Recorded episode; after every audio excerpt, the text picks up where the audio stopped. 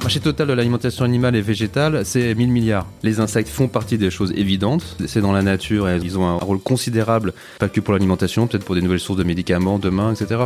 Et nous, on sait très bien, euh, modestement, qu'on n'est qu'une contribution, mais qu'elle sera importante. Le monde aura besoin d'insectes, mais il a besoin de bien plus que ça. Tout simplement, insectes, on élève des insectes, en particulier des, scarabées moliteurs aujourd'hui, et après on les transforme pour en faire des ingrédients euh, premium pour nourrir les animaux et les plantes. D'un côté, on a des protéines pour ceux qui mangent de la viande des poissons, de l'autre côté l'engrais pour ceux qui mangent des plantes. En fait, on touche donc le, régime alimentaire de n'importe quel consommateur, n'importe quel humain sur Terre.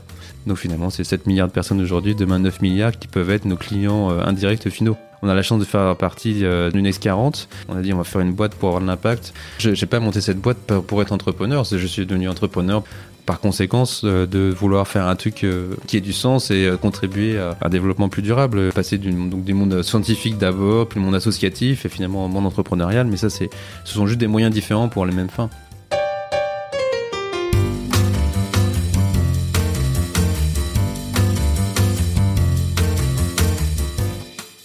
Vous écoutez La Combinaison, le podcast qui part à la rencontre de personnes exceptionnelles qui ont réussi dans leur domaine. Sommes-nous tous égaux face à la réussite? Quel est le making-of, la combinaison d'éléments, de rencontres, de succès ou peut-être d'échecs qui ont porté des personnes ordinaires à devenir des entrepreneurs d'exception, des sportifs de haut niveau, des écrivains de renom ou des artistes qui rencontrent le succès? Je suis Frédéric Azoulay, un passionné de podcast depuis plusieurs années et dirigeant d'une entreprise papeo.fr, une imprimerie en ligne réactive pour les professionnels et les revendeurs. D'ailleurs, si vous écoutez cet épisode jusqu'à la fin, je vous offre un code promo pour commander sur notre site. Ces parcours de vie me passionnent, me fascinent et je me suis toujours demandé ce qui faisait la réussite d'une personne. Je sillonne la France pour tenter de répondre à ces questions en rencontrant ces personnalités incroyables. Tous les 9 jours, je vous retrouve et je vous partage ces conversations passionnantes qui j'espère vous inspireront autant que moi. Bonne écoute. Salut Antoine. Salut. Alors, tu es le cofondateur et CEO d'Insect. Oui, tout à fait. Alors, qui est présente au Next 40, qui a levé plus de 425 millions de dollars. C'est assez exceptionnel pour une boîte française et même dans la tech, il me semble. Tout à fait. Vous élevez des insectes pour les transformer en protéines et en huile à destination des animaux d'élevage hmm. Et des animaux domestiques. Nous allons largement y revenir, décrire ton parcours et tenter de comprendre la combinaison d'éléments qui t'a amené là où tu es mais avant tout, Antoine, j'aimerais bien que tu me dises quelques mots sur toi. Oui, ben, donc euh, je suis euh, je suis scientifique, ingénieur agronome de formation. Euh, voilà, j'ai grandi dans les Alpes, près de la nature aussi, donc et des, des, insectes, des papillons, qui était une passion quand j'étais quand j'étais enfant et, euh, et, très vite voulu euh, m'orienter dans la biologie quoi. C'était enfin très très très tôt la protection la compréhension de la faune et de la flore surtout de la faune et, euh, et la, la, compréhension rapidement des problèmes environnementaux disparition des espèces et l'envie de participer à, à, protéger euh, les animaux plutôt dans une logique de conservation être euh, trader dans des réserves naturelles. C'était ça enfant plutôt qui était l'envie personnelle et au fur et à mesure de, de bah, la scolarité, euh, comprendre mieux ce que c'est que la, la, biologie, et jusqu'à arriver euh, donc à une des classes prépa et puis euh, l'école de l'école d'agronomie à Rennes et à, et à Paris, euh, qui m'a appris beaucoup de choses et, et, plus loin que juste la conservation de la biologie, mais l'environnement au sens large, les sciences écologiques, la relation de l'homme avec son environnement, la compréhension de chaque organisme vivant, de leur biologie, de leur évolution, de leur origine. Euh, la relation avec l'environnement aussi, avec la géologie. Et euh, pour finalement finaliser dans l'interface entre la géologie, d'ailleurs la biologie, qui est le sol, euh, le sol sur lequel finalement l'homme l'homme est devenu ce qu'il est aujourd'hui par l'agriculture depuis dans quelques quelques centaines de milliers d'années. Voilà, pour c'est que 60 cm de sol finalement qui nous définissent en tant que culture et d'agriculture, qui ont fait qu'on est qu'on est là qu'on est là aujourd'hui. Euh, avant d'avoir exploité justement le sous-sol plus profond. Quel genre d'enfance, euh, quel genre d'enfant t'étais? Euh, plutôt studio oui oui oui oui euh, oui oui studieux plutôt studieux voilà des bonnes bonnes bonnes notes à l'école et, et, et voilà quoi. Mais aussi voilà du sport les, les copains comme, comme n'importe quel enfant quoi. Voilà un spécial. Et attiré déjà par l'entrepreneuriat ou plutôt pas du tout? Pas du tout. Je savais pas ce que c'était du tout. Mes parents sont pas entrepreneurs. Euh, je, enfin, je, je, je, connaissais sans le connaître parce que mes grands-parents sont étaient artisans. Euh, artisans dans euh, un, un, imprimeur, la papeterie, Ah et puis et de l'autre côté dans la restauration plutôt bar et restaurant du côté de mon père la, dans la famille en Bretagne. Donc donc j'ai découvert à, a posteriori bien plus tard que qu'ils étaient finalement entrepreneurs, qu'ils avaient été entrepreneurs dans leur vie professionnelle. Mais non, pas du tout, euh, aucun aucun penchant. Même j'ai même plutôt les souvenirs euh, plus euh, plus âgés, euh, en prépa ou à l'agro, de collègues autour de moi, de certains qui avaient des des parents ou des collègues qui étaient entrepreneurs, pour qui c'était mal passé, que c'était pas vraiment des super souvenirs pour eux, et donc ça donnait pas du tout envie. Hmm. Voilà. Donc un master en écologie et en biodiversité, c'est ça? Oui, d'abord un, bah d'abord vraiment être euh, diplôme d'agronomie sciences du sol et un deuxième diplôme à l'agro de Paris euh, pour aller creuser plus loin le côté biodiversité du sol. Et initialement à cette période-là, tu voulais être quoi? C'est compliqué. Je c'était plus compliqué à imaginer parce que plus on avance et plus on essaie peut-être de repousser. Et je me suis dit, allez, je vais faire une thèse. Comme je savais pas trop euh, finalement où aller, mais comme j'étais vraiment scientifique et une, une, envie de comprendre les, les, les phénomènes autour euh, qui, qui, nous, qui nous entourent, euh, voulu faire une thèse pour aller plus loin, effectivement, dans la compréhension, comprendre, comprendre des choses. Et, euh, et ça euh, ça a failli se faire à plusieurs reprises. Et puis, euh, et puis ça s'est pas fait. Enfin, ça s'est failli se faire là, quand j'étais en Nouvelle-Zélande, ça a failli se faire en revenant euh, euh, en France. Après, je suis rentré euh, chez Altran, je fais du conseil en environnement et j'ai eu plusieurs opportunités de thèse chez eux. J'ai fait des missions chez Total, j'ai failli faire des thèses aussi sur le rôle, l'environnement, la protection de l'environnement par rapport euh, aux risques de pollution, etc. Donc j'ai eu plein d'opportunités de faire des thèses et jamais fait. Et, et c'est finalement l'entrepreneuriat qui est arrivé. Mais finalement, être docteur, c'est être entrepreneur aussi. Moi, je crois fondamentalement scientifique, c'est être entrepreneur. Mais euh, les insectes, ça, ça, restait encore à cette époque une, juste une passion. Quand j'étais vraiment très jeune, c'était une passion, ouais, vraiment jusqu'à Nouvelle-Zélande après. Et les euh, non, parce que pendant pendant pendant mes écoles d'agro, euh, j'ai retrouvé un peu plus. Bah déjà en prépa, on apprend toute la biodiversité, mmh. on va très loin, les dissections, la compréhension du vivant et les insectes. Je, je, je, continue à trouver ça assez extraordinaire comme diversité et, et comme transformation. Hein. Enfin, quand on pense d'une métamorphose entre une larve comme comme celle qu'on élève, hein, le molitor qui devient un scarabée. Je veux dire, euh, fondamentalement, cette transformation biologique, elle est incroyable. Euh, la, la, métam la métamorphose. Donc, euh, et après, euh, la groupe, bah, je suis allé faire aussi un stage pendant deux, trois mois en, en Belgique sur suivre des papillons. On les suivait euh, tous les jours euh, avec des filets. On leur mettait euh, une petite marque au feutre sur les ailes qu'on les capturait. Puis en, plus tard, on les recapturait et on, on appelle la dispersion et voir les effets de la fragmentation du paysage dû à l'activité humaine, quoi, des routes, des habitations, etc. Au fur et à mesure, ça fragmente une population et, et elle peut ne plus, bah, elle peut ne plus tenir finalement un tout petit, tout petit groupe d'individus qui vont en fait euh, euh, va disparaître au bout d'un moment ou devenir des populations complètement différentes même dans le temps. C'était oui. vachement intéressant. Chose qu'on peut faire avec des oiseaux en mettant des petits capteurs, mais mmh. un, un, insecte apparaît. Ah, c'était juste des petites marques, en petites marques au feu. Toi. C'est ouais, pas, on met pas, on met pas un petit robot, met pas une, une pas, puce. Voilà, c'est un peu trop petit, un peu trop léger, c'est fragile. Voilà. Je crois que euh, avec un de tes associés actuels, tu, vous avez monté une sorte de NG. Oui. Euh, bah, en fait, donc j'ai fini mes études, j'ai mmh. fait deux stages. Le premier stage d'agro, je suis allé en, euh, en, en Martinique. J'ai aussi un peu plus découvert le monde tropical, qui est hyper intéressant. Puis après, euh, à l'agro de Paris, je suis allé faire un autre stage. J'ai passé un an en Nouvelle-Zélande et j'ai découvert qu'on pouvait utiliser des euh, là-bas euh, des vers de terre pour transformer des déchets. J'avais appris dans ma dans mon master de biodiversité que les, bah, vers de terre étaient la, une des clés de la fertilisation, de l'aération euh, et vraiment on appelle les ingénieurs du sol dans le sol. C'est vraiment des, des organismes essentiels. Et euh, Nouvelle-Zélande, bah, j'ai découvert qu'on pouvait utiliser les vers de terre aussi au service de l'homme. Euh, en en sortant de la terre et puis euh, en transformant des déchets organiques. Donc finalement, au lieu d'aller euh, brûler, incinérer ou mettre en décharge des, déchets, on pouvait les donner à manger des vers de terre et avoir leur déjection qui sont super compost comme composter directement ces, déchets-là. Et donc dé découvrant ça là-bas, dans ce centre de recherche là, dans, à Rotorua, j'ai en rentrant, en fait avec un copain Simon, on je lui, je lui ai parlé de cette idée-là, on s'est dit bah euh, c'était un moment aussi où on a envie plus de voyager. On s'est dit on va on va pas faire un tour du monde de toutes ces initiatives de recyclage des déchets organiques. C'était quand ça Quelle année à peu C'était de euh, 2007, 2007 et quelques, quoi, 2007. Mmh. On retourne Nouvelle-Zélande, ça va être euh, le printemps 2007 ou l'été 2007. Et euh, donc on se dit allez on va monter une asso, on va faire, on a commencé à tout un book, on va faire, on a inventorié plein de plein de, finalement d'endroits dans le monde, Mhm. notamment en Inde, en Australie, en Amérique du Sud, qui étaient des, des, pro- des projets euh, où ils avaient implanté des, du compostage, du lombricompostage, et, euh, et, comment c'était intéressant pour euh, éventuellement le, après le, le ramener en France. Finalement, ça s'est pas fait pour plein de raisons. Euh, on avait aussi des copines à l'époque, peut-être pas partir pendant un an, c'était un peu compliqué, euh, même le financer tout ça. Mais on a euh, une copine Alice qui était à l'agro de Paris. Elle m'a dit mais je sais pas, t'as- j'ai pas entendu parler de ce projet-là. Elle dit viens, viens en parler à des, des jeunes qui passent à l'agro de Paris, plutôt des lycéens qui, qui viennent découvrir l'agro pour voir ce que c'est.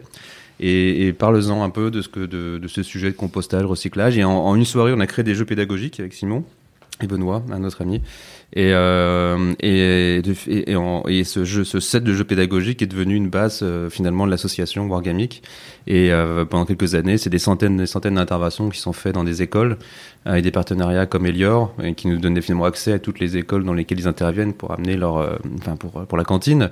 Et, euh, et des services qu'ils voulaient associer en fait finalement, au-delà de faire que de la pure restauration sur euh, sensibiliser les convives euh, à, à c'est quoi le gaspillage alimentaire, euh, c'est quoi la- où vient l'origine de la- de, de l'assiette. Et puis euh, et ben s'il y a des restes de, dans l'assiette ou c'est des épluchures dans la dans la dans la cantine, bah, qu'est-ce qu'on peut euh, qu'est-ce qu'on peut en faire?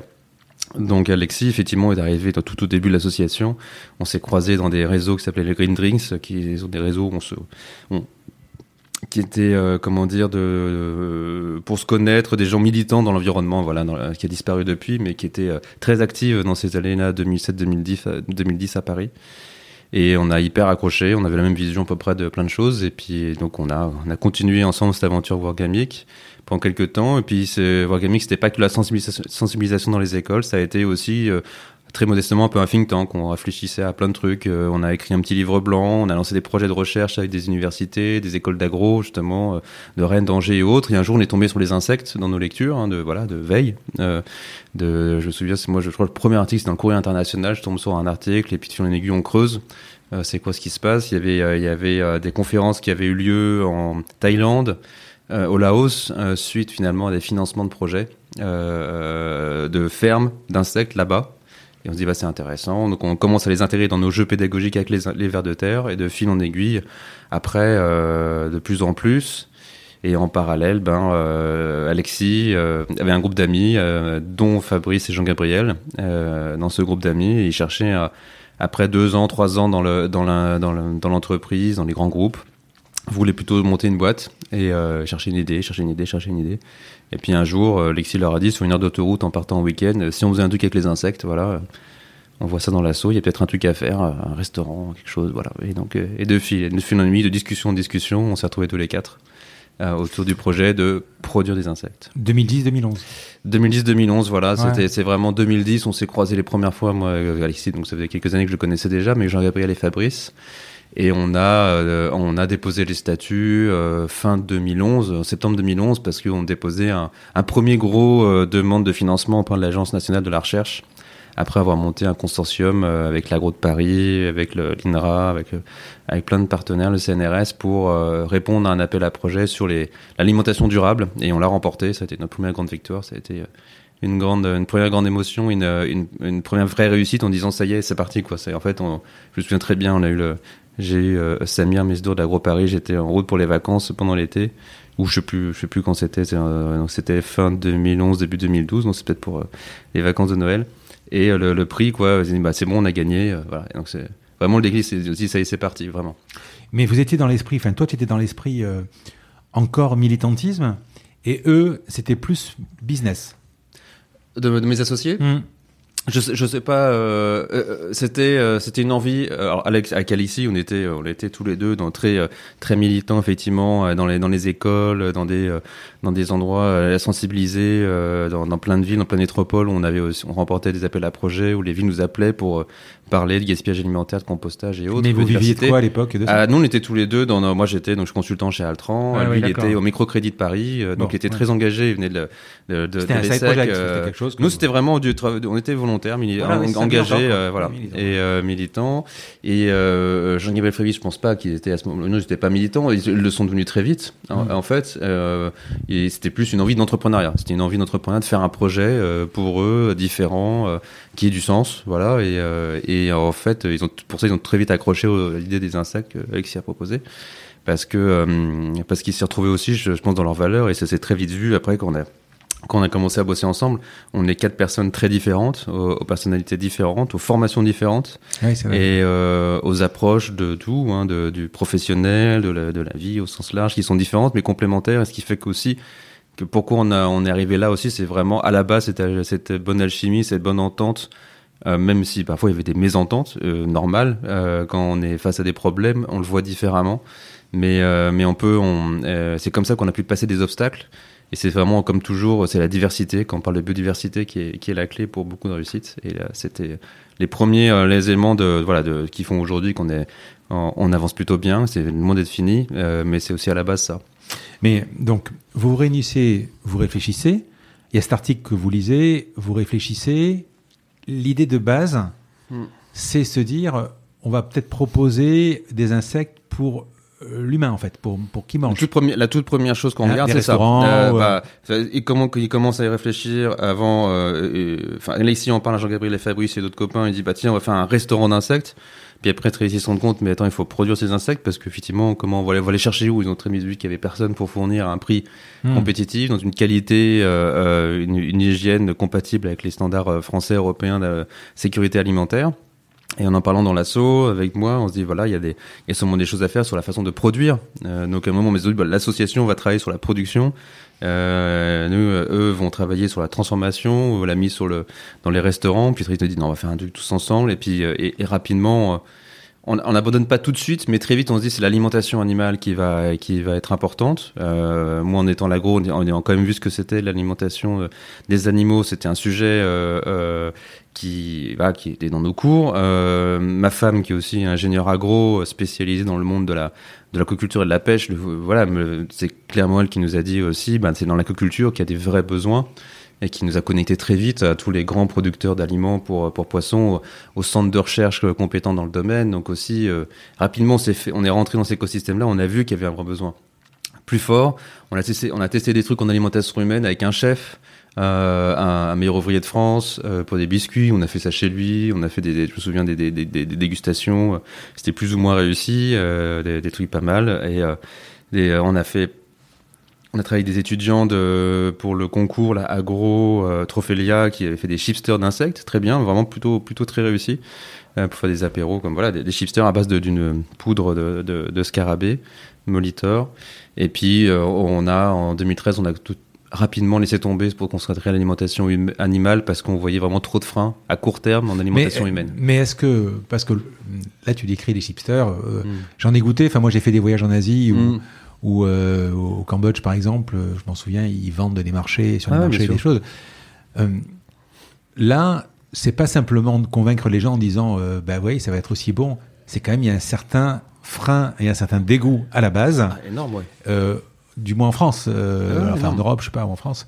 Mais euh, ça faisait partie des gros freins, ça. Ah, c'était le frein principal. Nous, c'était la, c'était l'acceptation. On s'est dit non, mais même même transformer, euh, mais dans un chipster, on voyait rien. Hein, c'est un chipster jaune comme n'importe quel chipster.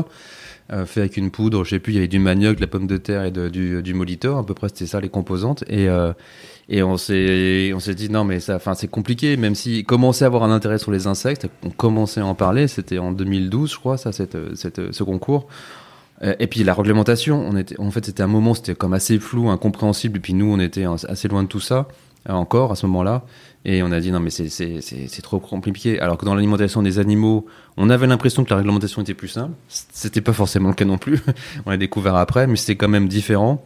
Et puis l'acceptation était beaucoup plus forte parce que euh, un poisson mange un insecte, c'est naturel. Et on a vu qu'il y avait tout de suite l'apport du monde de l'aquaculture, des institutions, des chercheurs, des consommateurs, vraiment une, une compréhension beaucoup plus forte et, et, une acceptation, enfin être prêt à consommer des poissons qui mangent des insectes. J'ai lu également que dans votre brainstorming, vous aviez un intérêt sur d'autres sur d'autres espèces. On avait plein d'idées dans l'assaut. On a fait plein de trucs, on a testé plein de machins. Euh, euh, enfin, on a on a pensé des moments sur les méduses. Oui, ça reste toujours, je pense, une bonne idée. Euh, je, il commence à avoir des startups qui sont sur le domaine, qui font des. J'ai vu des des protections féminines à partir de, de collagène de de, de méduses. Voilà. Donc il y a il y a sûrement quelque chose de cette biodiversité là qui est méconnue et, en fait, c'est-à-dire quand il y a un monde inconnu, on a, on a, on a regardé dans l'agriculture qu'un nombre très limité d'espèces finalement.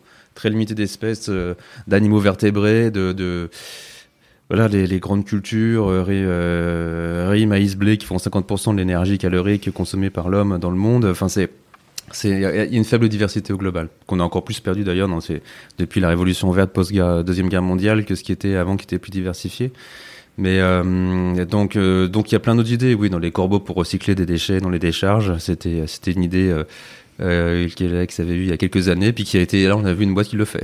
non, comme quoi, comme quoi parfois l'idée farfelue, euh, en tout cas elle fonctionne, ou euh, ou les vers de terre. Il y a une super boîte euh, de la même la même communauté à l'époque, la Green Drinks, c'est Moulineau fait par Stéphane Martinez, qui vraiment a développé à grande échelle du recyclage de déchets organiques et leur traitement par des vers de terre à Paris, à Stein et dans, pas mal de villes. En, en France, donc un super, voilà, des collègues qui font des projets hyper, hyper pertinents également. Euh, donc, donc, il y aurait pu avoir d'autres choses, surtout dans Insect. On a regardé d'autres espèces d'insectes. On a creusé plein, plein d'espèces euh, au début, dans son démarrage. Et puis finalement, on s'est concentré euh, au bout d'un an, deux ans, vraiment sur notre carabé molitor. On s'est rendu compte qu'il avait tous les atouts du succès. Alors, on, va y revenir. déjà, à la base, tout le monde le dit, 2050, on sera quasiment au double de la population. On aura des problèmes de besoins alimentaires, de toute façon. Alors, je l'ai lu, hein, tu vas me le confirmer je savais pas que euh, pour produire un kilo de céréales, il faut un litre et demi d'eau, 15 000 litres d'eau pour produire un kilo de viande. C'est bien ça? Alors, c'est pas tout. Enfin, c'est pour la viande. Le problème, c'est qu'il y a beaucoup de chiffres euh, qui circulent et euh, tous ne sont pas toujours bien avérés. Il y avait des, on disait, il y a même des publications qui avaient été, enfin, poussées par la FAO qui s'est qui qui s'est excusé après dans le sens qui disait que finalement l'agriculture était plus émettrice que la mobilité, et c'est faux, euh, que la voiture. Effectivement, l'élevage euh, émet moins sur tout son cycle de vie depuis la, production des aliments jusqu'à la, la vache émet moins de carbone que la, tout le cycle de vie de la production des voitures jusqu'à leur utilisation. Euh, parce qu'après on peut regarder qu'un petit bout d'une de, étape d'une production faire que la production de la voiture, sans parler de son utilisation, la consommation d'essence, effectivement, d'un coup, ça fait moins d'émissions. Ce qui compte, ce qu'on appelle, c'est le cycle de vie complet de l'extraction finalement de la matière première jusqu'à jusqu'à l'utilisation finale ou le recyclage euh, ou le non recyclage et, euh, et, tout ça pour dire que sur le sur le bœuf 15 000 c'est quand on donne sur certains aliments euh, effectivement dans certaines conditions il y a une consommation d'eau importante quand on donne des aliments issus de soja ou autres tous les tous les, les, les ruminants qui sont à l'herbe par exemple c'est rien du tout parce qu'ils consomment de l'eau gratuite qui est celle l'eau de pluie tombée dans le champ et qui fait qu'il va, bouffer après son, son herbe. Mais, Donc le, bilan est bien plus intéressant à ce côté-là. Mais mais il y a quand même une tendance de fond qui est il y a il nous manque une il y a probablement pas assez de quantité euh, de nourriture hein, d'ici euh, d'ici 2050 mais même avant euh, par rapport à un besoin croissant de la population avec une, une population qui sort de la pauvreté à l'échelle mondiale même si avec le Covid ça, ça, le seuil de pauvreté remonte malheureusement mais il y a donc c'est et quand on, atteint la classe moyenne, un, un des facteurs, c'est notamment l'accès à la protéine animale qu'on qu'on fait pas quand on est dans les classes les plus pauvres. On est plutôt sur quelques protéines végétales plutôt. Donc il y a juste une demande de plus en plus forte en quantité et en qualité aussi, qui fait que il va falloir plus de matière et de bonne qualité, de bonne qualité euh, de digestibilité, qualité sanitaire pour répondre à cette demande euh, mondiale. Donc en fait, on a besoin de plus d'une plus grande diversité, in fine et peut-être de consommer un certain nombre de choses euh, un peu moins fortes. Effectivement, les viandes rouges, on va sûrement consommer un peu moins, être un peu plus flexitarien. C'est à la fois pour des raisons environnementales, des raisons de santé, voilà, à dire on peut en consommer un petit peu moins. Euh, mais c'est aussi réduire le gaspillage alimentaire. C'est pas que changer la façon ce qu'on mange, c'est aussi changer la chaîne complexe, ça s'appelle la supply chain, réduire moins les, écarts, donc peut-être manger plus en local pour essayer d'avoir des cycles qui sont moins plus optimisés. Euh, donc tout ça, enfin il n'y a pas une solution miracle, c'est un assemblage de solutions. Euh, complémentaire. Au début d'Insect, vous avez ce paramètre dans l'équation? Vous dites à un moment, on va créer quelque chose parce qu'on a besoin de résoudre ce problème de 2050, d'avoir un, un, une pénurie de, besoins, enfin de, nourriture. Et puis, alors je sais pas si est-ce qu'il y aura vraiment une pénurie? Je pense que c'est plus le risque est plutôt qu'il y a des, des aliments qui deviennent trop chers, ou trop chers, qui deviennent trop chers, et donc qui effectivement créent une, une injustice sociale, et que certains, est-ce que demain, ça se trouve, ça, du coup, le saumon redevient un mets de luxe parce qu'on n'arrive plus à le nourrir avec des produits euh, compétitifs, et, et, euh, et on n'arrive plus finalement à, à, que ça soit un, un produit plus accessible. Donc c'est euh, c'est une logique de suivre le, le besoin globaux et, et d'une justice effectivement dans l'accès de ces de ces protéines ou ces aliments. Donc oui, non, depuis le début, c'est c'est pour ça qu'on a créé la boîte. C'est de la continuité de l'association de Wargaming qui travaillait à, sensibiliser la, durabilité finalement de ce qu'on mange d'où ça vient, où ça va, et, mais passer d'un côté militant de, de, sensibilisation à de l'action, de la production. Donc plus limité, parce que, enfin, plus limité d'un côté dans le champ d'action, c'est les insectes. Dans l'association, on parlait de plein d'autres choses.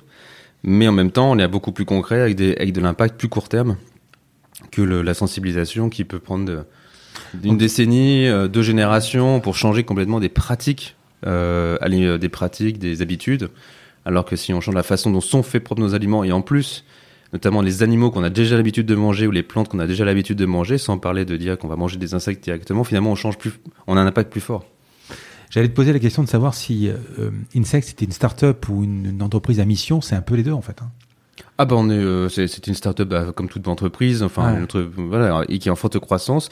Entreprise à mission, on est en train de passer les, les, les statuts. On est déjà une entreprise euh, raison d'être, voilà, dans la loi Pacte. On a le label B Corp. Euh, tout ça, ça souligne simplement notre engagement depuis la, depuis le début cette raison d'être là, elle est, elle est là de contribuer à, voilà, à nourrir le monde différemment, de manière encore plus saine, plus durable, euh, voilà, plus naturelle. Et ça, c'est ce qui nous anime au quotidien depuis la création. Et donc, oui, on sera formellement entreprise à mission, j'espère, dans les prochains mois, juste par rapport au cadre juridique. Mais euh, on, est sur, ouais, on se sent plus en mission, euh, moi personnellement, en tout cas, faire ce qu'on fait qui est, qui est utile. Ça, c'est très compliqué énormément de pression, c'est pas facile euh, chez nous euh, parce que c'est des c'est des sujets que personne n'a fait et qu'on essaie de quand, on est dans des galères et qu'on qu'on a des problèmes compliqués, euh, parfois on a envie de se retourner pour trouver de l'aide et en fait on n'a aucune aide nulle part ailleurs parce qu'on est les seuls au monde à faire ce qu'on fait. Eh oui. et, et, donc parfois ça déboussole nous tous, hein, voilà, mes collègues, on se retrouve par ça des situations hyper compliquées. Et moi aussi, mon boulot c'est aussi de, de, de dire montrer aux équipes relever un, parfois un peu la tête du guidon alors qu'on est euh, complètement à la mine à creuser, à creuser, à creuser et se dire regardez ce qu'on fait, ça vaut le coup. Les galères, les, euh, les emmerdes, les, les, les, les, trucs impossibles, et puis euh, un problème résolu, dix problèmes résolus, puis il y en a 100 autres qui arrivent encore par-dessus, ben, ben, en fait ça vaut le coup. L'insecte, c'est quand même la base de, de, de la chaîne alimentaire. Est-ce que aujourd'hui c'est la seule solution pour aider ou on pourrait tomber sur du, aller sur du synthétique ou autre chose plutôt. Non, non, juste. Euh, c'est pas la solution miracle. Il n'y a, a pas de solution. Il n'y a jamais de solution miracle. Tous ceux qui, vous, qui défendent une solution miracle euh, dans le passé euh, euh l'ont démontré. Il n'y a pas de solution miracle. Non, justement, ce que j'ai dit tout à l'heure, la diversité ou la biodiversité, c'est ça qui est la clé. C'est qu'il faut le plus possible de solutions et qu'on rapprenne à vivre avec beaucoup plus de complexité. L'agriculture, enfin, la découverte du, du pétrole, des ressources fossiles, et des, euh, de, certain nombre de minéraux à grande échelle, comme les engrais euh, euh, phosphatés qui sont utilisés dans l'industrie, ont on, on, simplifie énormément de choses, on, on provoqué une, une, révolution de niveau de vie en un siècle, effectivement absolument extraordinaire, mais sont allés vers une simplification bien trop grande de, de, des phénomènes, de la façon de travailler. Et donc ce qu'il faut réapprendre, c'est vivre avec de la complexité, vivre avec le fait qu'il y a énormément de paramètres. Et dans une parcelle, dans un champ, c'est pas juste on épand à fond la caisse des pesticides, des engrais pour démultiplier de rendement. Maintenant, ça va être beaucoup moins, quasiment plus, et travailler avec la biodiversité dans le sol, la biodiversité sur, les, euh, sur le sol, avec les autour, faire de la polyculture, plusieurs espèces même au sein même d'une parcelle. L'agroforesterie, par exemple, où on mélange des arbres et des, et des, et des plantes, de, enfin des graminées. Donc, en fait, il y a, y, a, y a réapprendre des choses beaucoup plus compliquées, même euh, voilà, avec une agriculture dans la ville. On va arrêter de faire des trucs hyper euh, euh, beaucoup trop symétrique et beaucoup trop euh, euh, qui, qui, qui donne pas des bonnes finalement des bonnes conditions de vie. On mélange vraiment une forte mixité d'habitat, de, de, de parcs, de jardins, de travail. au lieu de séparer tous les trucs, faire des trucs très simples pour des flux, voilà, d'optimisation. Il faut, il faut, il faut penser complexité. C'est ça qui est la clé, donc dit complexité, dit diversité, donc pas de solution miracle. Les insectes font partie des choses évidentes. C'est dans la nature et ils ont un rôle, ils ont un, rôle considérable qu'on peut euh, effectivement un peu plus valoriser euh, pour euh, pour voilà des effets positifs pour pour notre, notre civilisation mais il y a aussi des algues il y a d'autres organismes qui sont peu utilisés des algues des champignons tout ce qui est le monde bactérien qui est aussi qui est c'est la diversité extraordinaire euh, d'autres invertébrés, hein, il y a tellement d'invertébrés possibles. on, on, consomme que très peu, un peu des invertébrés marins, euh, des crevettes, des crabes, mais euh, je sais pas, le monde des limaces, des, des, escargots est, un peu connu, mais quand même assez extraordinaire. il y a des mondes dans le sol qu'on creuse dans son jardin qui sont qui sont dingues de, de myriapodes, de cloportes, de tout, enfin, qui sont peut-être des choses hyper intéressantes. pas que pour l'alimentation, peut-être pour des nouvelles sources de médicaments demain, etc. Et, euh, donc c'est c'est que la diversité. Et, et c'est jamais se choisir un seul, euh, un seul cheval. Et nous, on sait très bien, euh, voilà, modestement, qu'on n'est qu'une contribution, mais qu'elle sera importante. C'est-à-dire qu'on pourra pas. euh, le monde aura besoin d'insectes, euh, mais il y a besoin de bien plus que ça. Alors, on va parler des débuts d'Insect. Si tu peux me le pitcher, en fait, m'expliquer ce que vous faites exactement. Euh, bah, tout simplement, insectes, on élève des insectes, en particulier des, des scarabées moliteurs aujourd'hui. Euh, on les élève donc, et après on les transforme à un certain âge pour en faire des ingrédients euh, premium pour nourrir les animaux et les plantes, et bientôt l'homme. Voilà, donc c'est tout simple.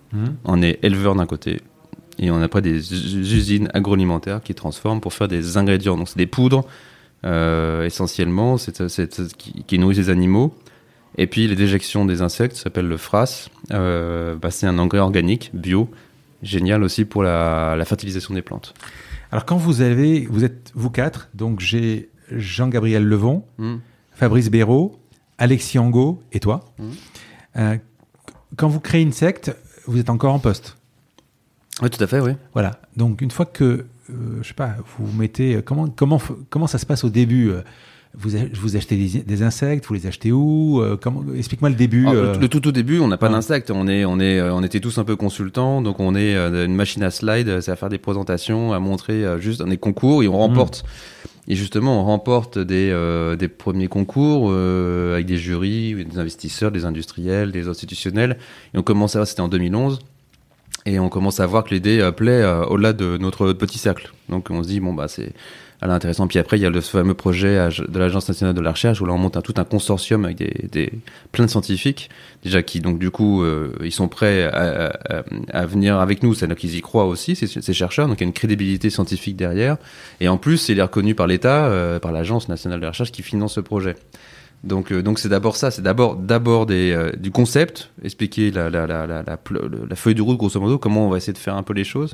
Et après, finalement, quand on a gagné ce, cet appel à projet, eh ben, il fallait bien produire ces insectes. Sans le moniteur ou. ou, euh, Et là, dans ce projet, c'était le molitor et la mouche soldat, qui sont les deux insectes les plus avancés dans le monde.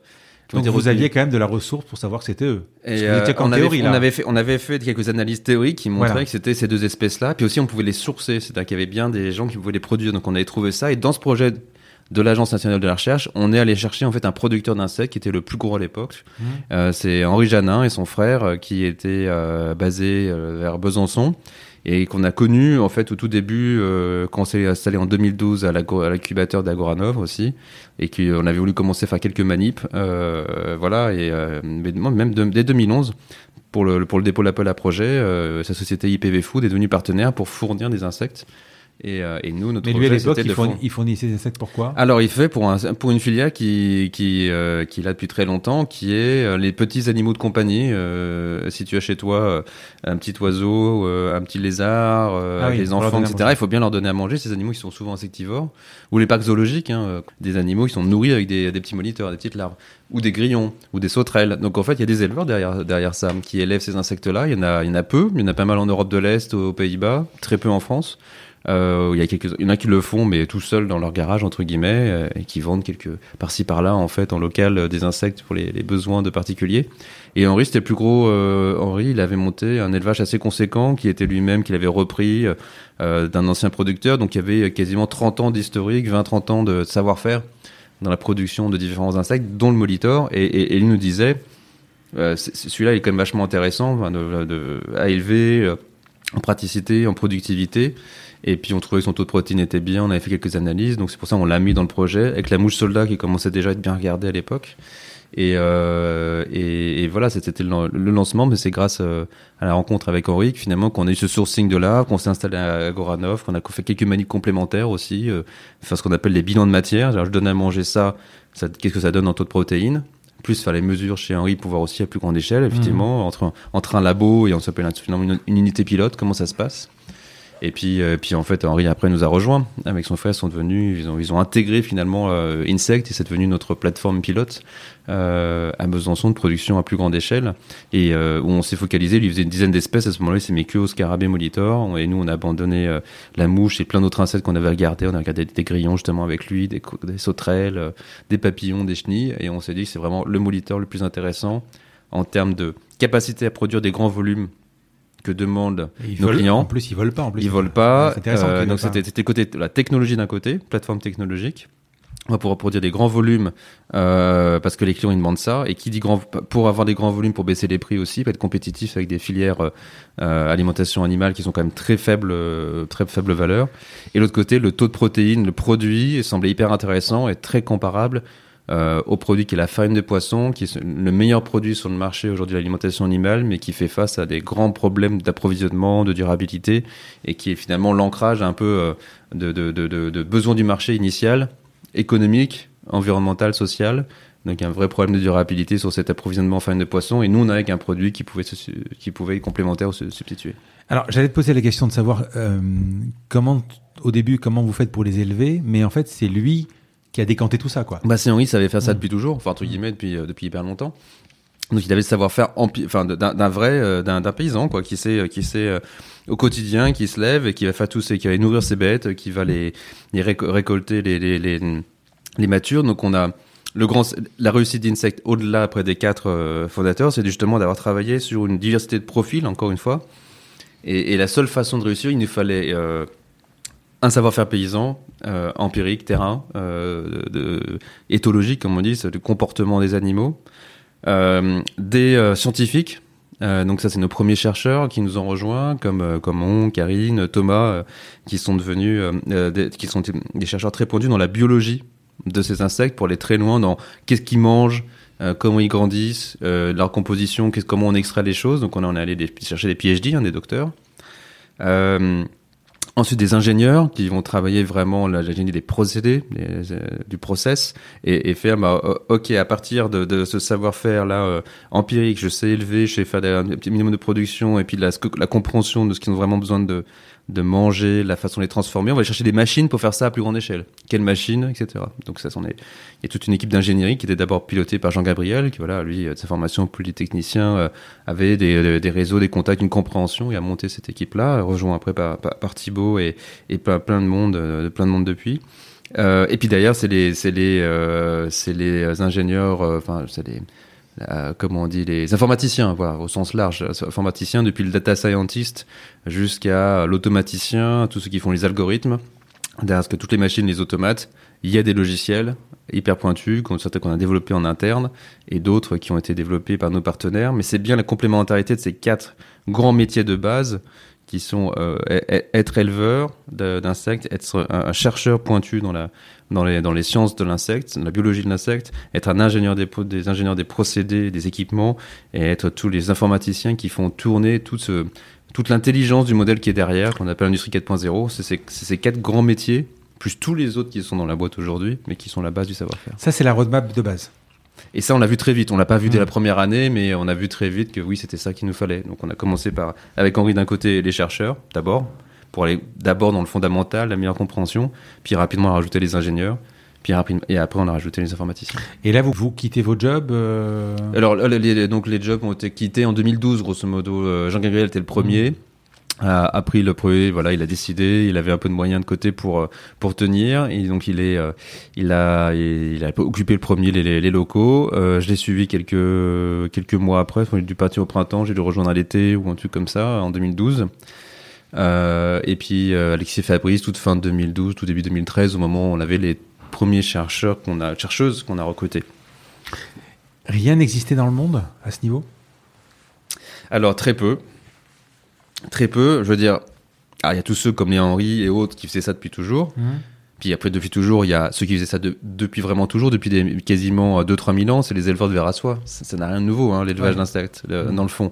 C'est même euh, ce que je dis souvent, c'est que c'est euh, finalement l'économie mondiale a été dominée pendant des siècles par un insecte. C'est le- les vers à soie, c'est les routes de la soie entre l'Europe et euh, l'Asie, c'est Marco Polo. Tout ça, c'est un- c'est bien un insecte, hein, tout simplement, Mhm. qui est un éleva- des élevages d'insectes qui étaient faits euh, en Europe, en Asie, euh, et euh, enfin d'abord en Asie, puis après voilà en Europe, puis après il y a tous les, problèmes de santé qu'il y a eu, la disparition des vers à soie en France, Pasteur, euh, qui euh, à Dole, on a implanté aujourd'hui, qui a sauvé une première fois les élevages de vers à soie, et puis finalement la deuxième fois ça n'a pas marché, et puis les, asiatiques étaient déjà dans des prix plus compétitifs, mais ça n'arri- voilà, il y avait rien de nouveau, et puis il y a tous ceux qui font des des insectes pour le biocontrôle. C'est-à-dire, euh, si vous avez un jardin chez vous, vous avez des pucerons, euh, si vous avez des roses, vous, pouvez acheter des coccinelles qui les mangent. Et ça, il y a bien des éleveurs de coccinelles derrière. Et donc, il y a tout un monde des, ce qu'on appelle les biocontrôles pour euh, réduire, lui aussi, dans la, grande veine de réduction des pesticides, pour prendre des, des, des finalement, encore une fois, la biodiversité plus complexe. Au lieu de dépendre un grand coup des pesticides, ben, on va prendre plein d'insectes différents ou des, ou des champignons qui vont les bouffer, les insectes par, ravageurs. Euh, donc finalement, il y a plein d'élevages qui existaient, mais des élevages pour l'alimentation humaine et animale, bah quasiment pas. Euh, il y avait à ce moment-là quelques initiatives. On s'est retrouvé janvier 2012. C'était un événement assez fondamental. Euh, je suis allé à Rome, à la FAO, donc l'ONU de l'alimentation et de l'agriculture, pour le premier grand événement non asiatique mondial sur les insectes. Euh, pour l'alimentation, donc piloté par la FAO qui avait fait ses élevages là-bas en Asie, financé les élevages, il dit et qui commençait donc à dire faisons-le partout dans le monde. Voilà, faisons-le partout dans le monde, qui réunissent des scientifiques, des gens de la FAO, des, euh, des, euh, industriels et puis aussi des startups qui, se, qui voulaient se lancer. Et on est une petite dizaine à ce moment-là, petite, même pas, même pas. On a la chance, nous, on vient de se créer, euh, mais par les, grâce au réseau de l'agro euh, de, de, de, mon école, finalement, euh, j'arrive à être emmené dans ce, dans ce, dans ce truc-là. Puis le fait qu'on a eu le, le, le projet euh, à l'ANR, de l'Agence nationale de la recherche, nous donne une petite visibilité. Et donc, on, De on avec aussi la, euh, là, on avait la- l'argent, évidemment, c'était Mm. 2 millions, je crois, de financement de la- de la- de l'ANR. Mais surtout, là, ça nous permet de partir avec la délégation française, euh, entre guillemets, d'aller à cette, ce sommet-là euh, pendant 2-3 jours, hyper intéressant, où ressort euh, bah, qu'il y a trois grands, euh, finalement, freins pour le développement de la filière. Un, c'est un frein technologique. Il faut bien que il faut créer des technologies pour amener des volumes nécessaires, parce que c'est des, des mondes où il y a des millions de tonnes, des centaines de millions de tonnes de production. Si vous produisez euh, 3 tonnes par-ci par-là, ce qui était les élevages actuels, bah, en fait, on n'ira nulle part. Donc il faut la technologie, ça c'est le boulot des entreprises, des startups de se lancer pour trouver le techno. Euh, euh, Il y a un frein commercial, il faut, euh, même si à l'époque c'était très sous-estimé, euh, parce qu'on disait oui c'est bon pour l'environnement, donc c'est bon, tous les clients vont se jeter dessus, c'est bon, c'est plein de protéines. En fait non, euh, c'est pas si simple que ça d'avoir un, produit euh, commercial euh, adapté. Il faut, prendre des années de qualification chez des clients. Et trois, c'est la réglementation. Et de cette euh, réunion-là sort finalement la, base d'une interprofession, d'une association européenne des producteurs enfin, une association mondiale, mais qui est devenue une association européenne qui s'appelle la- toujours la plateforme internationale des insectes pour l'alimentation humaine et animale, l'IPIF, qui est basée à Bruxelles et euh, c'était une start-up de start-up qu'on a créée quelques mois après, vraiment officialisée, et qui a fait un boulot considérable pour euh, ouvrir les marchés parce qu'on a hum, une start-up alimentaire fait face effectivement à des sujets réglementaires très forts, euh, comme dans la santé, et, et particulièrement concernant un ingrédient ou un produit qui n'a jamais été consommé, enfin qui est considéré comme n'avoir jamais été consommé. Donc on a dû faire finalement démultiplier et créer euh, plus qu'une start-up, comme je disais, bah, une start-up de start-up avec d'autres confrères, se mettre ensemble, euh, mettre de l'argent dedans, euh, et pour bah, créer ce cadre réglementaire au niveau européen. Donc ça, c'était un énorme sujet, une grande réussite aussi. Et tu vas m'expliquer le fonctionnement. Sur le site d'Insect, justement, tu as une, un schéma très bien fait sur le fonctionnement de l'usine, Mm. des usines, puisqu'il y en a une deuxième qui est en train d'être créée. Euh, la protéine d'insecte n'a été autorisée manifestement qu'en 2017. Pour les poissons, justement, c'est le, résultat du travail de l'IPIF. Ça veut dire que vous avez créé sans même les- ça serait autorisé. Bah, en fait, oui, c'est pour ça que je disais tout à l'heure, oui, on s'est dit, on va pas faire l'alimentation humaine, c'est trop compliqué, faisons Mm. l'alimentation animale, ça a l'air plus simple au niveau réglementaire. En fait, non. Euh, l'alimentation humaine, il faut beaucoup d'argent à investir pour déposer un dossier d'autorisation Mhm. de mise sur le marché. Et ça, on l'a fait depuis, d'ailleurs, euh, l'année dernière, pour l'alimentation humaine. Pour l'alimentation animale, il n'y a pas de dossier à faire, mais il faut changer la réglementation. Il faut changer le pack réglementaire bruxellois. Donc, c'était finalement, à la limite, quasiment plus compliqué. Mais il y avait quand même déjà le pet food. Les chiens et chats, on pouvait les nourrir. Comme on peut nourrir les petits oiseaux, les petits X depuis toujours, ce que faisait Hen- Henri euh, de- de- depuis très longtemps. En fait, on pouvait nourrir les chiens et les chats. Il aurait pu déjà faire ça depuis longtemps, mais simplement comme les chiens et les chats, c'est plus, c'est moins cher. Les aliments sont moins chers que pour un oiseau. En fait, personne n'avait la technologie pour toucher ce marché-là. Il y avait déjà un marché, qui est le pet food, qui est le premier sur lequel on s'est concentré. Et puis, et puis attention, euh, le fait de nourrir des poissons, par exemple des saumons, Mm. quelque part, tu nourris l'homme. Ah bien sûr, donc c'était pareil. C'était, c'est pour ça, qu'il y avait. problème, euh, ouais. C'est pour ça donc le pet food était autorisé parce que les petits animaux étaient déjà autorisés. Les gros, pas de technologie, mais comme on y allait, donc on se disait qu'on va pouvoir être compétitif et, vendre dans, chez les chats et chiens, ce qu'on a fait depuis 2016.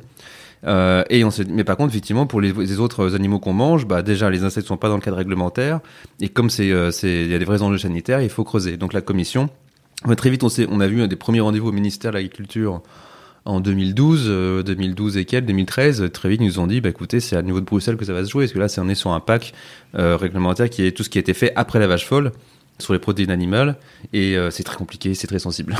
Qu'il a, raison et, et, donc on a, donc on s'est dit, il fallait faire quelque chose, et c'est pour ça enfin, post janvier 2012, avec les premiers confrères qu'on rencontre, on se dit qu'on n'est déjà pas tout seul, parce qu'on parfois on en entend parler par-ci par-là dans les dans les journaux qui commençaient à parler du sujet. Donc on, s'identifie, on se connaît.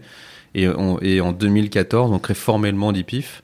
Euh, on prend d'abord des consultants, et puis, et puis finalement, euh, moi j'ai réussi à convaincre mes collègues de mettre plus de l'argent, plus d'argent pour débaucher le consultant Christophe euh, qui est aujourd'hui le secrétaire général de cette association depuis, qui devient un salarié à temps plein, pour vraiment porter vraiment du temps et de la relation auprès de, euh, la Commission européenne pour euh, apporter un dossier sérieux, euh, crédible, euh, en montrant que tous les acteurs sont professionnels. La sécurité sanitaire, c'est leur premier enjeu au quotidien, avec la sécurité des personnes. Et, euh, et, et c'est pas là, c'est pas les gens dans leur garage. Quoi. On était déjà en train de monter. Mais sinon, vous, vous, seriez resté sur le pet food. Bah sinon, il y avait que le pet food, et, et peut-être qu'on serait posé la question. À ce moment-là, on se posait la question de dire est-ce qu'on va lancer notre premier grand site après euh, celui du Jura? Est-ce qu'on le fera en France ou est-ce qu'on le fera à l'étranger? Est-ce qu'on ira pas aux États-Unis? Est-ce qu'on ira pas en Asie en fait? Ah oui. Donc on s'est vraiment pendant un moment posé la question est-ce qu'on arrivera à finir le cycle d'innovation en France, en Europe? Et en fait, en 2000, euh, fin 2016, au, au, même moment que notre troisième levée de fonds, euh, la Commission européenne a, émis un vote positif qui qui a été matérialisé courant 2017. C'est une énorme, c'est un pivot et ça naît cette année 2017 et 2021, c'est un nouveau pivot au niveau réglementaire avec la première autorisation euh, pour l'alimentation humaine euh, du scarabée qu'on élève, là, le monitor. Et donc, et là, c'est en train de passer en ce moment. Il y a un vote qui devrait arriver pour l'alimentation des porcs et des volailles. Donc, en fait, voilà, on va avoir dans les prochaines semaines, après des années de, travail euh, législatif, euh, euh, bah, finalement, l'ensemble des marchés intéressants seront ouverts en Europe. Et l'Europe mène le, jeu dans le monde à ce niveau-là. Alors, je voudrais qu'on parle du fonctionnement de l'usine, de, de la transformation. Donc, j'ai lu, enfin, on l'a dit, c'est une ferme alors, tu parles d'une ferme verticale, ouais. donc tu vas m'expliquer. Euh, Est-ce que tu peux nous décrire le fonctionnement? Il y, a bien deux choses. Il y a la ferme verticale d'un côté et l'usine agroalimentaire de l'autre, voilà. qui transforme les insectes. Et là, euh, assez classiquement. Mais la ferme verticale, ça, ça, ça, ne fait, entre guillemets, que reprendre, encore une fois, les schémas euh, ancestraux de production d'insectes comme les vers à soie, qui sont élevés dans des packs. Si vous avez eu la chance d'aller en Asie, au Vietnam, en Chine, j'en ai visité, c'est euh, voir des, ateliers de filature de la soie. Vous voyez les élevages de verre à soie, c'est dans des grands plateaux. Ils donnent les feuilles de mûrier euh, et puis ils, voilà, ils font ça tout à la main quoi. Ils, ont, ils mettent ils, sur les plateaux empilés dans des pièces euh, qui sont assez ventilées. Hein. C'est des, des, des, petites maisons au, au, vent, ouvertes au vent. Donc on laisse, euh, il fait chaud dehors, il y a la bonne, il y a, il y a, il y a une bonne humidité. Je crois qu'il n'y a pas besoin de lumière en plus. Et donc, euh, alors pour nos scarabées, non, il n'y a pas besoin de lumière. Bon, pour à soie là, là ouais. un petit peu. Mais, euh, mais voilà, donc ils sont levés dans des bacs. Euh, on, tout est apporté à la main. On les récolte à la main. Donc tout, tout est fait de manière manuelle. Donc finalement, ce que nous on a fait, c'est euh, automatiser dans un premier temps toutes ces opérations-là manuelles, c'est-à-dire repartir de la même chose. On a des bacs. Ce que faisait Henri avec tous ces insectes-là, il faisait tout à la main aussi. Je prends mes bacs tous les jours. Je, je, je vais avoir des bacs. Je vais euh, avoir des insectes matures. Je vais les, euh, les tamiser, euh, enlever les déjections, avoir les insectes propres que je mets dans des petites boîtes pour livrer mes clients qui ont des, des petits animaux chez eux.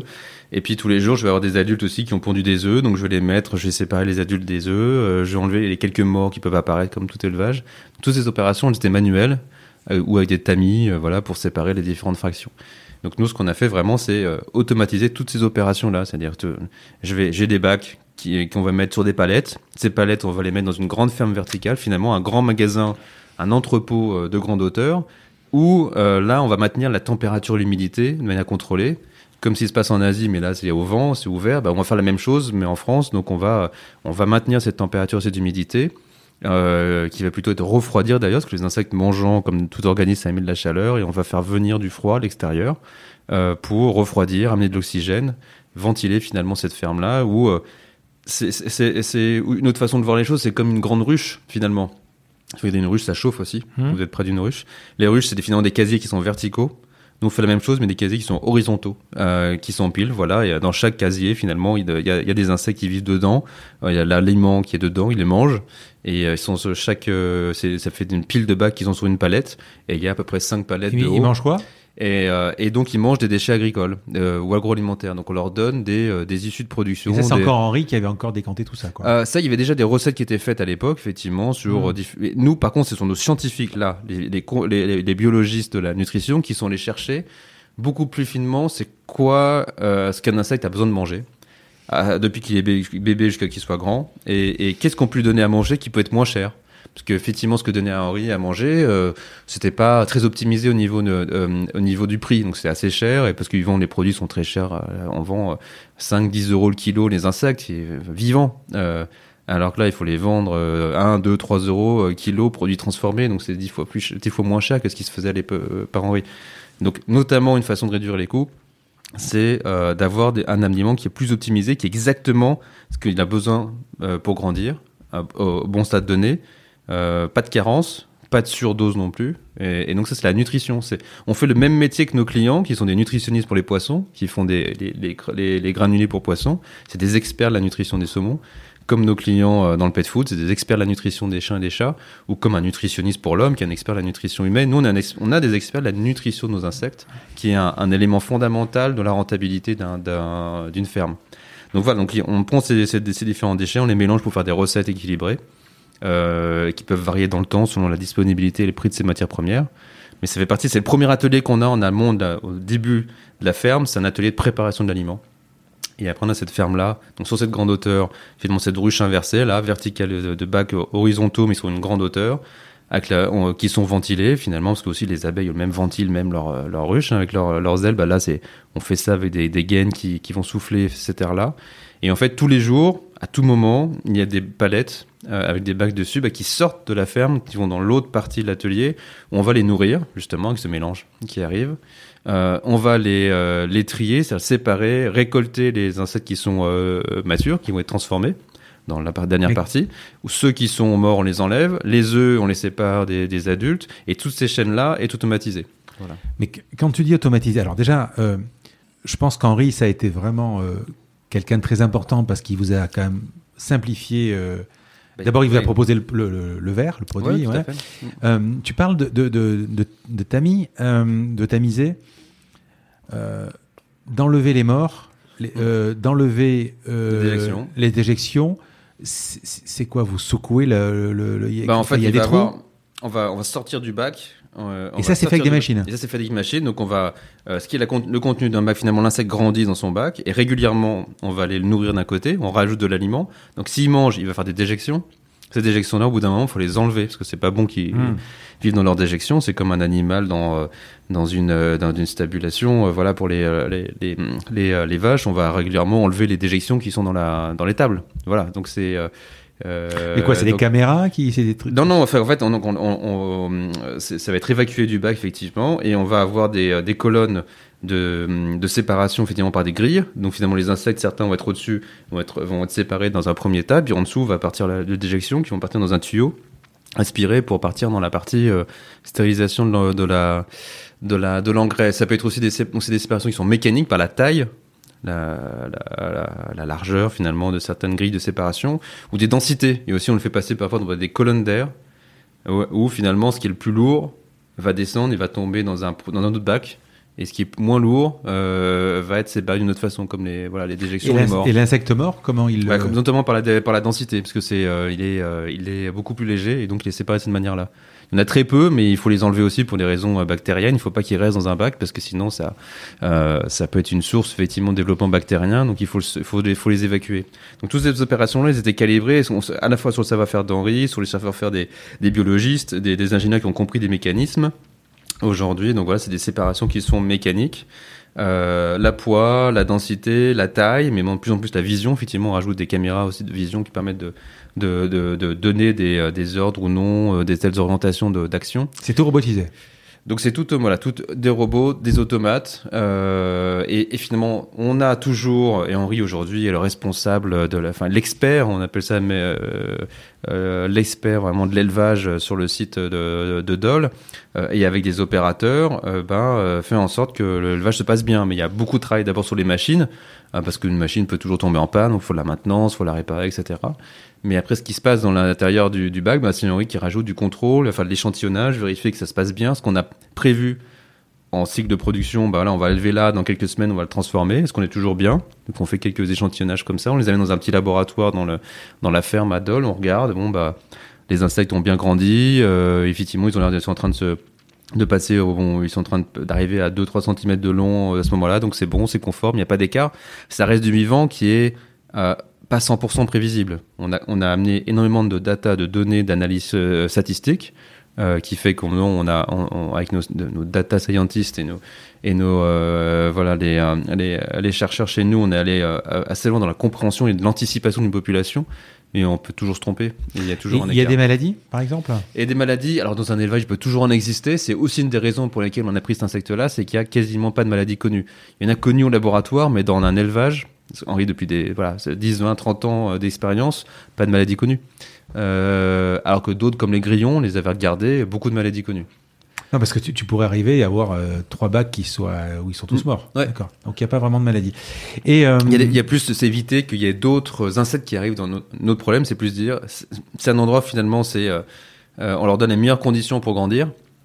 Donc c'est un peu l'hôtel entre guillemets 5 étoiles, il y a tout la, la meilleure la meilleure bouffe qu'il faut, la température, l'humidité. Donc ça ça attire d'autres insectes qui vont de l'extérieur et dire qu'il y a euh, voilà euh, nourriture gratuite et compagnie. Donc il faut faire gaffe, c'est plutôt d'éviter que d'autres insectes rentrent dans la ferme. Il y a des sas ou des euh... Et ça ça peut arriver soit par les donc il y a des sas mais aussi par l'aliment.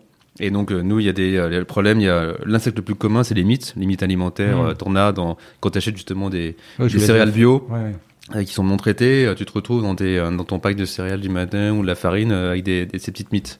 Donc nous, on a qui arrivent par l'aliment, par ces déchets agricoles. Euh, donc on doit faire en sorte d'avoir une pratique d'élevage qui minimise la quantité de mythes, qu'on n'est pas là pour élever des mythes, on est là pour élever des moliteurs. Ouais. Mais il y en a toujours dans la ferme. C'est là que tu vas à Dole, t'en verras toujours. C'est comme ça, c'est une diversité qui est là et elle, elle gêne pas si tu la contrôles bien. Euh, parce qu'on va pas mettre un insecticide pour le faire disparaître. Voilà. Eh oui. Il a- donc, euh, donc, euh, parce que sinon on va faire disparaître le, le, le moliteur aussi. Donc non, on, se- on, on- on a appris aussi à vivre avec une complicité encore une fois qui existe. Tu as une idée de- du nombre d'insectes qu'il y a de vers? Aucune, non, parce qu'on parle qu'en population, non, on parle en nombre de bacs finalement. Un bac, c'est une population. C'est comme si c'était un troupeau finalement, Ouais. euh, voilà, qui, qui suit son, son cycle de vie. Et euh, donc on est quelques milliers de bacs sur euh, sur Dole, on sur quelques dizaines de milliers de bacs. Tu sais pas combien euh, d'insectes dans un, combien de Non, pas, on parle parce qu'on parle en masse. En fait, on regarde un suivi de masse. Euh, effectivement, la masse doit être multipliée par 100. Enfin, un un bac va donner quasiment même à à la fin 100 bacs parce qu'au fur et à mesure on va on va on va séparer. Il y a, ça, ça grandit tellement que sinon ça déborderait du bac. Donc on va depuis un bac d'œufs rempli d'œufs vont faire euh, voilà euh, je sais pas combien, quasiment une centaine effectivement de bacs in fine euh, de larves qui sont transformées. Et dans ce qui compte, c'est quelques kilos par bac. On est sur certains stades à 2-3 kilos de larves par bac. euh, D'autres, on est sur, euh, sur plus de kilos. Et sur un mien, plus qu'on a les bacs plus grands. Et des œufs, vous savez combien vous en Ah, pareil. Alors, Euh, j'ai- écouté un podcast sur euh, un de tes confrères qui est Innovafeed. Ouais. Il parlait de, de, de 20 000 œufs par seconde. C'est possible? Possible. Honnêtement, non, mais moi, j'ai pas. Enfin, ça, pas ça, pond mais- beau- ça pond beaucoup, hein, Ah oui, oui, tout à fait. Ça pond, euh, ça pond euh, beaucoup. Euh, donc, tous les insectes pondent beaucoup. Effectivement, les mouches sont très prolifiques. Les, euh, les, les scarabées ont des cycles de vie un peu plus longs et moins prolifiques, mais euh, ont des qualités protéiques qui sont qui sont incomparables. Donc il y a aussi un côté chez le client qui est très recherché. Donc c'est deux insectes qui sont très différents et très complémentaires. Justement sur les marchés, c'est ça qui est bien, c'est qu'on on l'avait vu à l'époque. Nous on s'est concentré sur cet insecte-là. Mais pareil, comme je disais tout à l'heure, diversité, complémentarité. Il n'y aura pas qu'un seul insecte sur le marché, il y en aura plusieurs. Quand la réglementation, on a réussi à la faire évoluer en 2016-2017, c'est sept espèces d'insectes qui ont été autorisées. Deux scarabées, comme dont le nôtre, deux mouches, dont celle qui est la mouche solade, qui est la vinovafide, et plein d'autres, et euh, trois grillons. Voilà. Ok. Et peut-être qu'il y en aura d'autres insectes. D'ailleurs, on parle du ver à soie, qui devrait être la huitième espèce autorisée dans sous peu à Bruxelles. Alors, j'ai interviewé euh, Brigitte Gauthier d'L214, Hmm euh, que tu connais sur, sûrement très bien. ouais. Voilà. Euh, Qu'est-ce qu'il pourrait penser, L214 de, de, de- Alors, on a parlé évidemment de nociception, etc. Mhm. Bon, on, les- on dit que les, les invertébrés n'ont pas de cerveau. Hmm. Euh, Qu'est-ce qu'il pourrait penser des conditions d'élevage et euh, est-ce que c'est euh, ça il pourrait s'intéresser à une ferme comme la vôtre? Bah, je, je n'ai aucune idée de ce qu'ils peuvent, Mm. euh, peuvent- penser. Effectivement, nous, on a travaillé dans le passé avec des, euh, des philosophes de la Sorbonne euh, tout au début pour essayer de travailler justement c'est quoi l'éthique, c'est quoi, c'est quoi la spécificité de- d'élever des insectes qui n'ont rien à voir avec des vertébrés. C'est vrai que ça Mm. n'a, on peut pas en tout cas appliquer le raisonnement qu'on a sur les vertébrés sur les invertébrés. Euh, typiquement, euh, on a vu euh, très vite, bah, Henri le montrait aussi, le, comportement justement est extrêmement grégaire, qui se rapproche d'ailleurs dans certains poissons sont grégaires, mais eux c'est encore plus. Et c'est le groupe qui fait la force. C'est-à-dire que quand vous avez un scarabée, un moniteur seul, vous le mettez, on le met sur la table, il va, avoir un déplacement très rapide. Il va essayer vraiment de trouver, parce qu'il se sent une proie vulnérable. Il est tout seul. Il aime pas être, grosso modo, à découvert comme ça. Alors que quand il est dans un groupe, ils sont plutôt tranquilles, ils bougent pas trop, parce qu'en fait, il y a l'effet de masse. Cet effet de masse qui fait grouiller, justement, qui nous répulse un peu. C'est ce qu'ils recherchent. C'est un résultat évolutif, un darwinien, qui est le groupe fait la force, et ce, côté qui bouge fait finalement fait peur à un prédateur, à un oiseau, je ne sais quoi. Donc, euh, donc, ils ont tendance à vouloir être en grand groupe. En plus, ils tiennent chaud, etc. Donc là, c'est donc on arrive dans des densités assez fortes, effectivement. Alors que qui dit densité, not- notamment dans un élevage de volailles ou de porc, dit euh, problème, effectivement problématique, euh, soulève L214. Dans certains cas, à raison, euh, dans d'autres peut-être euh, à questionner, mais effectivement, il y a trop de densité pour des animaux vertébrés n'est pas forcément n'est pas bon. Euh, une grosse densité sur des invertébrés est beaucoup plus euh, un résultat évolutif naturel. Donc ça c'est contre-intuitif. Effectivement, on peut pas appliquer la même chose euh, directement. Et le fait bah, qu'on élève, euh, bah, on, va, les prend pas à la main à la poste à épiler. On élève effectivement plutôt des, populations entières, euh, des bacs, Euh, mais on leur donne euh, toutes les conditions. Il y a l'échelle de Brabant qui est les 5 degrés finalement fondamentaux de, bien-être pour un individu, pour un animal qui est élevé. Et euh, nous, on a fait euh, un guide de bonne pratique, plutôt des, des, fiches réflexes au niveau de notre interprofession à Bruxelles qui expliquent justement bah, les 5 degrés, c'est avoir suffisamment de nourriture, euh, voilà, euh, la bonne niveau de nourriture euh, pour un animal, les bonnes conditions environnementales, notamment température, humidité, euh, euh, le, bon, bon moment euh, pour le récolter. Enfin, il y a 5 degrés que je connais pas par cœur d'ailleurs, euh, qui sont euh, qui sont euh, bien, euh, comment dire, déployés dans nos installations. Voilà, donc. Nous, euh, il y a des, on travaille avec d'autres associations euh, qui nous suivent, des associations euh, environnementales, des associations voilà, qui, qui voient aussi comme la façon dont on travaille. Mais, euh, mais c'est aussi aux chercheurs de s'emparer de ces sujets-là, de voir comment euh, améliorer la connaissance effectivement de ces sujets. Euh, sachant que voilà, on est là, entre nociception et, et, et ressenti, c'est un, un grand monde. Donc, et forcément, vous les tuez. Oui.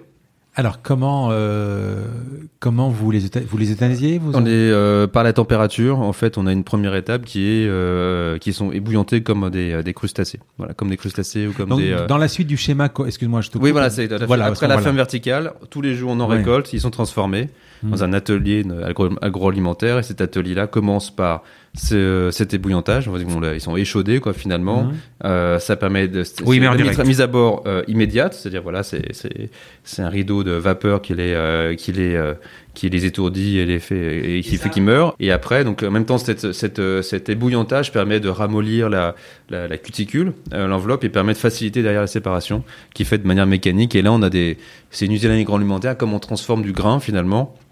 Finalement, une larve, c'est assez proche d'une graine.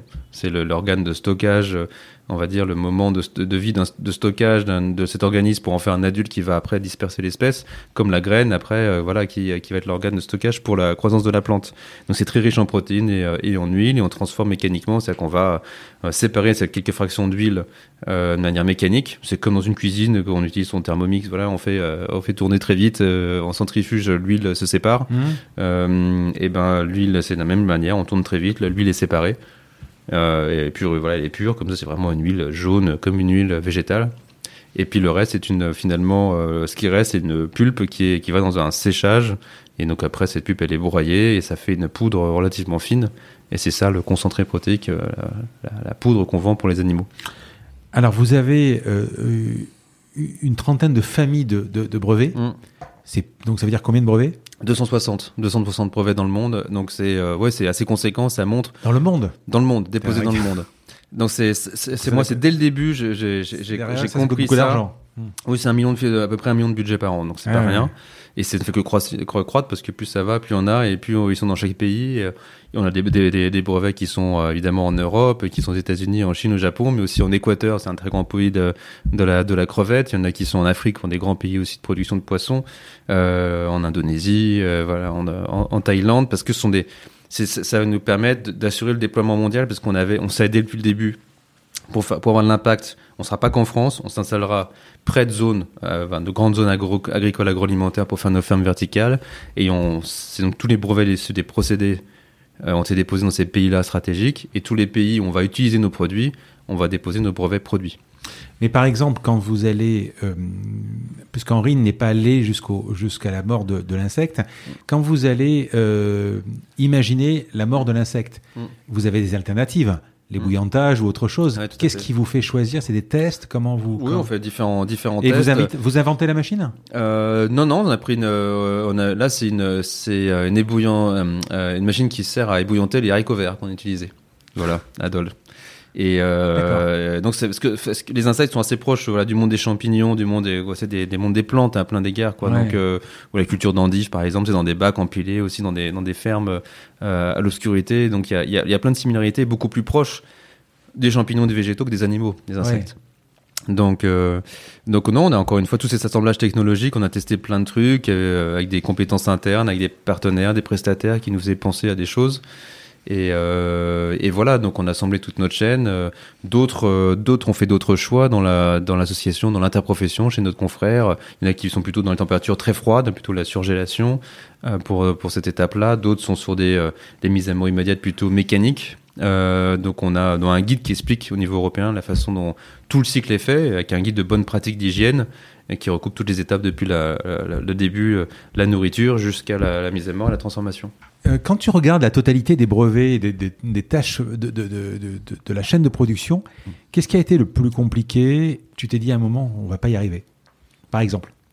Euh, Il y, a, il y a mille raisons pour dire qu'on ne pourrait, euh, depuis le début, qu'on n'aurait pas pu euh, y arriver, mais on est extrêmement optimiste toujours. euh, euh, mais euh, c'est la partie élevage qui était la plus compliquée, euh, la partie euh, comment on nourrit, comment on sépare. euh, le- On a mis du temps à trouver aussi ce concept de ferme verticale. On a testé d'autres choses avant, justement des technologies qui viennent du monde des champignons au Japon euh, et qui marchaient pas. On les a testés, ça marchait pas.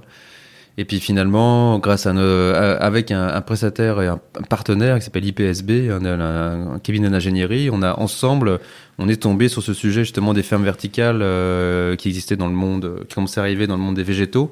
Et puis les cultures des endives, voilà, qui se font dans des plateaux. On les commence en plein champ, puis après on les, on les empile.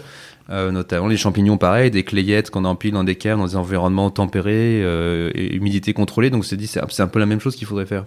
Mais euh, qu- quand tu dis, au niveau de l'élevage, par exemple, c'était très compliqué, puisqu'Henri le faisait, c'était juste d'industrialiser, de ne pas le faire à la main, en fait. Ouais, c'est vraiment ça. C'est vraiment se dire, bah, là, c'est ça. Et je vais pas avoir que quelques dizaines de bacs, il m'en faut des milliers et des milliers. Donc je vais gérer un nombre de flux de, ouais. de délirants. Je vais pas le faire ça à la main avec des transpalettes, c'est pas possible non plus. Donc euh, comment Donc on a des, des convoyeurs qui vont déplacer, des convoyeurs qui vont être d'une zone où ce sera la, la, la ferme tempérée, etc. Mais euh, il faut que je stocke ça. euh, Plus, et si je vais plus haut, euh, je vais optimiser ma place. Mais quand je fais plus haut, comment je fais mon refroidissement, ma gestion de température, été hyper compliqué, ça la partie thermique, hyper compliqué. Donc on a plusieurs brevets là-dessus. Maintenir cette température humidité de 0 à 20 mètres de haut, et demain jusqu'à quasiment 40 mètres de haut à Amiens, c'était très, c'est très innovant. Et puis après, faites toutes les opérations de séparation. Enfin, je sais pas, il y a, je sais pas combien de fournisseurs sur Amiens, c'est pas 100 fournisseurs différents. Ça souligne la, diversité des métiers qui sont faits finalement euh, dans nos sites de production. Euh, et dans l'ensemble des métiers différents des, chez Insect. Je sais pas combien on a de, métiers chez nous, mais euh, ça, c'est aussi une particularité peut-être de ce qu'on fait. C'est euh, par rapport à une boîte de logiciels. Voilà, c'est une boîte qui est dans l'industrie, dans l'agriculture, et en plus, on est sur toute la chaîne de valeur. Dans la volaille, dans le- les poissons, c'est des gens complètement différents aujourd'hui qui font l'incubation, les géniteurs qui font les œufs. D'autres récupèrent les petits, les alevins, les petits poussins pour les, grossir jusqu'au moment où ils vont être récoltés, transformés. euh, voilà, mise à mort. Et puis après, donc il y a l'abattoir, qui est encore un autre acteur. Puis après, il y a ceux qui transforment, qui sont encore d'autres acteurs euh, pour faire les produits plus finis. Puis il y a ceux qui sont euh, euh, en parallèle, qui font tous les services de santé, nutrition, apporter les bons aliments, apporter les vétérinaires, la génétique, encore des gens différents. Nous, on fait tout. Donc c'est une dizaine de métiers déjà dans les filières agroalimentaires qui sont séparés, nous sont tous internalisés et avec des technologies, donc d'équipements qui sont extrêmement diversifiés.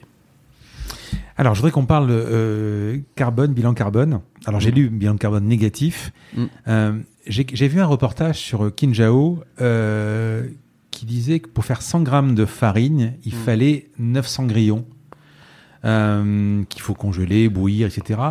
Alors, je sais pas eux, mais comment on peut imaginer une seconde que pour faire un kilo, il faut 900 grillons Comment ça peut être euh, euh, je sais pas moi, éco-responsable, euh, etc. Comment c'est Pour moi, c'est, enfin, c'est un peu comme quand, on dit la voiture électrique, c'est super pour l'environnement. Enfin, pas vraiment en fait. Euh, Alors, bah, parce qu'en fait, il faut pas se. Première chose, c'est qu'on est des on est scientifique et donc on s'appuie sur des méthodes euh, scientifiques pour mesurer l'impact. Mhm. On n'est pas sur des a priori, des ressentis euh, médiatiques aussi, euh, la, sur la, la, la, la mobilité électrique, la voiture électrique. Ça tout dépend du mix énergétique qui est derrière. En France, la voiture électrique est bien plus pertinente que la voiture thermique. Il n'y a pas photo. oui. Aux États-Unis, quand c'est sur une base ou euh, en Allemagne ou d'autres, euh, enfin même dans d'autres pays où c'est plutôt charbon, effectivement, euh, quand l'énergie est, est- est issue du charbon pour faire tourner l'électricité, là, l'intérêt est bien, bien moins de voir, voir complètement néga- négatif.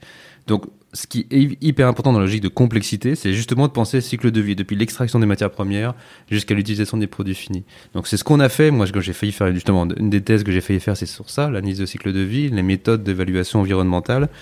Donc, c'est cette logique systémique qui est hyper importante. Et on l'a fait dès le début, comme les brevets. Moi, il faut absolument qu'on qu'on aille dans l'innovation et qu'on brevette et qu'on comprenne ce qu'il faut breveter et qu'on ça nous assurera aussi des barrières à l'entrée qui rassureront des investisseurs notamment et ce sera très capital intensif. Il nous faut des investisseurs, donc il nous faut des brevets. Et de l'autre, il nous faut vraiment mesurer notre impact parce que euh, la FAO plein disent euh, l'insecte c'est moins que le bœuf pour consommer euh, une tonne. euh, Il faut que euh, 10 tonnes d'aliments pour faire une tonne de, de, de bœuf, l'insecte 2 tonnes d'aliments, etc. Donc c'était c'était très euh, très euh, high level voilà euh, et pas très détaillé. Donc on a travaillé notamment avec le cabinet Quantis qui est vraiment un leader mondial dans l'évaluation de l'impact. Et on a fait ces analyses cycle de vie régulièrement à partir de- des premières données qu'on avait, vraiment qu'on n'avait pas grand chose jusqu'à là tout le modèle, toute l'ingénierie qu'on a fait pour Amiens. Et on se rend compte que le site d'Amiens, effectivement, aura un bilan carbone qui est négatif. Ça veut dire quoi? Euh, C'est-à-dire sur tout le cycle de vie, il y a des émissions de carbone. Et C'est aussi négatif en eau, donc il y a la consommation d'eau, qui est d'abord, avant tout d'ailleurs, liée à la production des des- du blé. Nous, on va prendre des déchets de blé, déchets de maïs. D'abord, il faut bien produire ce blé. Donc, il y a des pesticides, il y a des engrais là-bas, tout en amont. Et, et c'est ça le premier poste de coût de très loin. Mais aussi la façon dont on produit l'énergie. Alors, même si c'est du nucléaire en France, il y a une petite partie qui est sous gaz naturel chez nous utilisée. Donc, la partie gaz naturel, elle, il y a pas mal d'impact. Donc, c'est ça nos deux premiers postes d'impact. Puis, la ferme en tant que telle, très peu d'impact dans le cycle de vie. Et puis après, jusqu'à nourrir des saumons, euh, des plantes comme le colza, etc.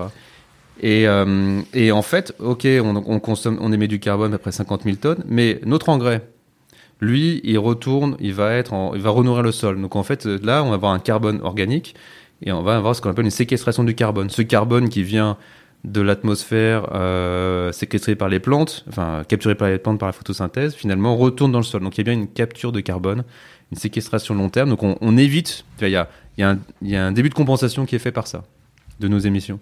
La deuxième compensation qui est faite, euh, c'est tous les justement les bénéfices sur la santé, la croissance des animaux, des plantes. On n'en a pas trop parlé, mais c'est aussi pour ça qu'on a choisi cet insecte-là.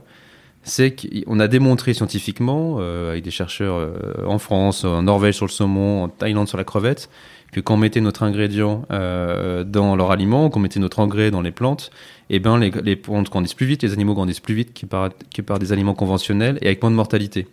Donc, in fine, Ah oui.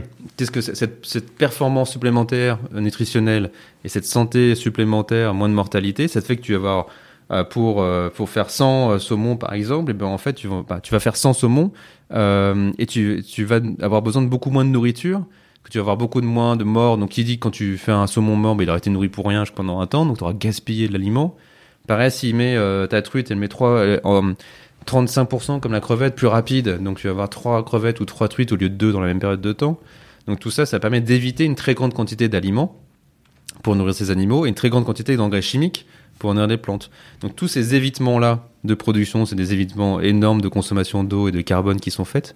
Et c'est la deuxième partie qui, évite, qui permet de, de compenser donc, totalement jusqu'à aller donc un bilan négatif sur nos émissions, sur nos chaînes de valier. Et Donc puis, il faut, il faut aussi rappeler que il y a 20 ans, j'imagine, enfin, tu, tu vas me donner Mhm. des chiffres, mais il y a 20 ans, la cote-part du poisson d'élevage, par exemple, et du poisson d'eau de mer, c'était pas du tout la même.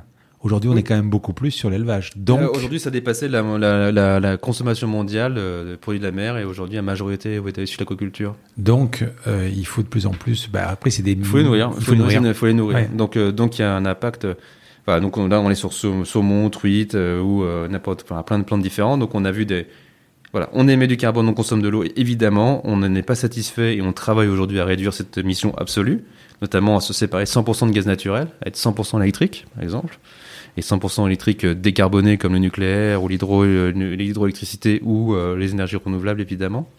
Et, grâce à ces effets positifs sur la santé et la croissance, et on est le seul insecte à avoir ces bénéfices-là, on arrive à compenser une très grosse partie, plus la compensation, la séquestration, et on a ce bilan négatif. Quand on sera 100% sans gaz naturel, on aura un bilan négatif encore plus fort. On, aura réduit très drastiquement, divisé par deux, quasiment nos émissions en absolu. Donc c'est bien ça qui est important, c'est de voir tout le cycle de vie. Quand on dit négatif, c'est vrai que contrairement à des entreprises qui veulent le carbone neutre ou carbone négatif, qui, vont juste acheter des arbres dans la forêt en payant euh, finalement en compensant, euh, sans changer rien du tout dans leur euh, chaîne entre guillemets, leur moyen de produire. Ça c'est autre chose, c'est vraiment très différent. Nous c'est vraiment l'impact direct de notre chaîne de valeur. Puisqu'on y est sur, sur, la, nourriture, vous, vous proposez de nourrir qui comme, comme animaux? Euh, eh ben, c'est euh, les- animaux autorisés aujourd'hui, ça tombe bien, c'est les carnivores, ce sont ceux qui ont le plus de besoin de protéines de qualité. Mhm. Donc, les poissons, c'est saumon, truite, euh, bar, dorade, on va dire en Europe euh, essentiellement, crevettes, il y a quelques crevettes élevées en Europe, mais sinon en Europe, il y en a énormément en Asie. Et puis, ben, ben, les chiens et les chats. Voilà. Aujourd'hui, c'est ça les animaux sur lesquels qui tombent bien, ce sont les plus intéressants, où il y a plus de besoins. Et, et demain, on espère, ce sera volaille et porc, toutes les volailles, euh, depuis le, voilà, la dinde jusqu'au Donc, chapon. c'est un problème de. c'est- Aujourd'hui, c'est un Là, la problème de- réglementation de loi- qui, de- de- de- voilà, qui bloque les deux derniers, mais il n'y a pas urgence. Nous, de notre côté, dans notre modèle, on n'a pas besoin d'aller en port à volaille. Euh, on a des confrères pour qui c'est plus important. C'est pour ça qu'on se bat ensemble au niveau européen pour faire exister cette filière euh, aussi chez les porcs et les volailles, et qu'on espère que ce sera le cas dans les prochains mois. Euh, mais euh, voilà, nous, à titre d'insecte, on n'a pas besoin de ce, ce marché à court terme. On a tellement à faire dans le marché des poissons, des chiens, des chats, euh, qu'on a de quoi faire. Euh, on l'a calculé, hein. on a le marché avec des consultants, on pourrait faire 40 à 100 sites comme Amiens pour nourrir, euh, pour euh, adresser, en mauvais ang- franglais, le euh, le marché premium des poissons, chiens et chats dans le monde. 40 à 100 fermes comme Amiens, c'est, euh, si vous voyez la taille, enfin, faut, se rendre compte en y allant avec les travaux en cours. Euh, une ferme de quasiment 40 mètres de haut sur 5 hectares de bâti, c'est, euh, c'est un investissement de euh, plus de 100 millions, largement de plus de 100 millions, plus de 150 millions, euh, et on peut en faire Donc, 40 à 100. C'est la prochaine usine d'Amiens. Voilà, c'est qui est la ferme verticale et l'usine qui est en sort- train de sortir de terre, en travaux. euh, Parce que là, vous en avez deux eux. en fait. hein. Vous avez la pilote de Dole. Celle, euh, voilà, pilote de Dole, bah, qui est un vrai site de production, qui est juste, euh, Hmm. qui est petit euh, pour être, euh, trop petit pour être rentable à ce stade-là par rapport au marché qu'il livre d'animaux. Mais demain, avec l'alimentation humaine ou d'autres marchés à plus haute valeur ajoutée, ça, restera un vrai site euh, profitable. Euh, et le site d'Amiens, lui, va se concentrer sur euh, voilà poissons, chiens, chats, engrais. La nourriture pour les animaux, ça va être la base de, des croquettes par exemple. Bah, ça va être une composante. Ça dépend Une- de nos, ouais. cli- nos clients. Ça peut être 5% de l'aliment, comme ça peut être 30-40% de l'aliment, de la croquette, Mhm. selon les clients. En fait, c'est leur choix. Qu'est-ce que tu leur dis aux fabricants de, de nourriture? Tu leur dis c'est c'est mieux au niveau nutritionnel, c'est moins cher? C'est On leur dit pas que c'est moins cher, non, parce que c'est des produits qui ont des bénéfices, donc euh, les bénéfices se payent. Ouais. Euh, mais on a, bah, parce qu'il y a bénéfices nutritionnels, très forte digestibilité notamment. Euh, pour les chiens et chats, euh, il y a un effet santé, c'est hypoallergénique. Donc c'est vendu dans les canaux, chez les, dans les chaînes vétérinaires aujourd'hui, avant tout. Ça va commencer à arriver dans la grande distribution, mais c'est avant tout euh, euh, vétérinaire, avec des démonstrations effectivement euh, positives sur la, sur la peau du chien, par exemple en Allemagne, on a démontré ça. Donc on a aussi des éléments, des allégations santé, pas que chez le poisson, pas que chez la plante, mais aussi chez les chiens et les chats. Mais en 10 ans d'existence, vous avez ce recul-là? Je te dis Ah ça ouais, les essais, ouais, on je te était dis ça fait de parce manière, que, euh, par exemple, par des chercheurs, c'est même pas nous. hein. la farine animale, Hmm. quand il y a eu ce problème de la, de la vache folle, Ouais. c'est avec combien de recul C'était euh, c'était censé faire le, le même cheminement, en fait, à peu près. Oui, mais sauf, enfin, tu pouvais te dire dès le début, hein, nourrir euh, une vache avec une vache, une vache Ouais, herbivore, il y a quand même moyen, un problème quoi. fondamental. Alors là, nourrir un poisson avec un, un, un- avec un insecte qui fait euh, tout le temps dans la nature, et pareil un chien et un chat, on consomme naturellement des insectes. Enfin même déjà, vous voyez votre chien et votre chat, ils vont ils vont attraper des insectes dans, dans le jardin. Et puis euh, un chat sauvage, on a vu, euh, on a retrouvé des publications hein, sur les sur les chats sauvages, sur les euh, les chiens, enfin les loups qui consomment des, des insectes. C'est pas l'essentiel de leur alimentation, mais ça peut être 5%, 10% de leur alimentation aussi. Donc c'est à peu près ces, ces gammes-là qu'on retrouve chez nos clients. Ouais. Et, et donc tu parlais de, de- de saumon tout à l'heure. On sait qu'un saumon, euh, Mm. alors c'est encore, je parle en consommateur, on sait qu'un saumon, euh, on a l'impression qu'un saumon qui est rose, Hmm. c'est un saumon qui est euh, meilleur ou de Mm. meilleure qualité, au meilleur goût qu'un saumon qui est blanc. Alors, qu'est-ce qui est dû à cette couleur donc rose euh, des saumons par exemple? Et le fait de donner de la farine d'insecte qui doit être, j'imagine, d'une couleur mais sûrement pas rose, euh, vous allez blanchir la, chair de l'animal. Euh, oui et non, Euh, c'est-à-dire qu'on n'a pas d'impact sur la couleur. C'est plus, enfin, il y a un impact sur la couleur depuis longtemps. Euh, c'est quand on a commencé à rendre végétarien les saumons.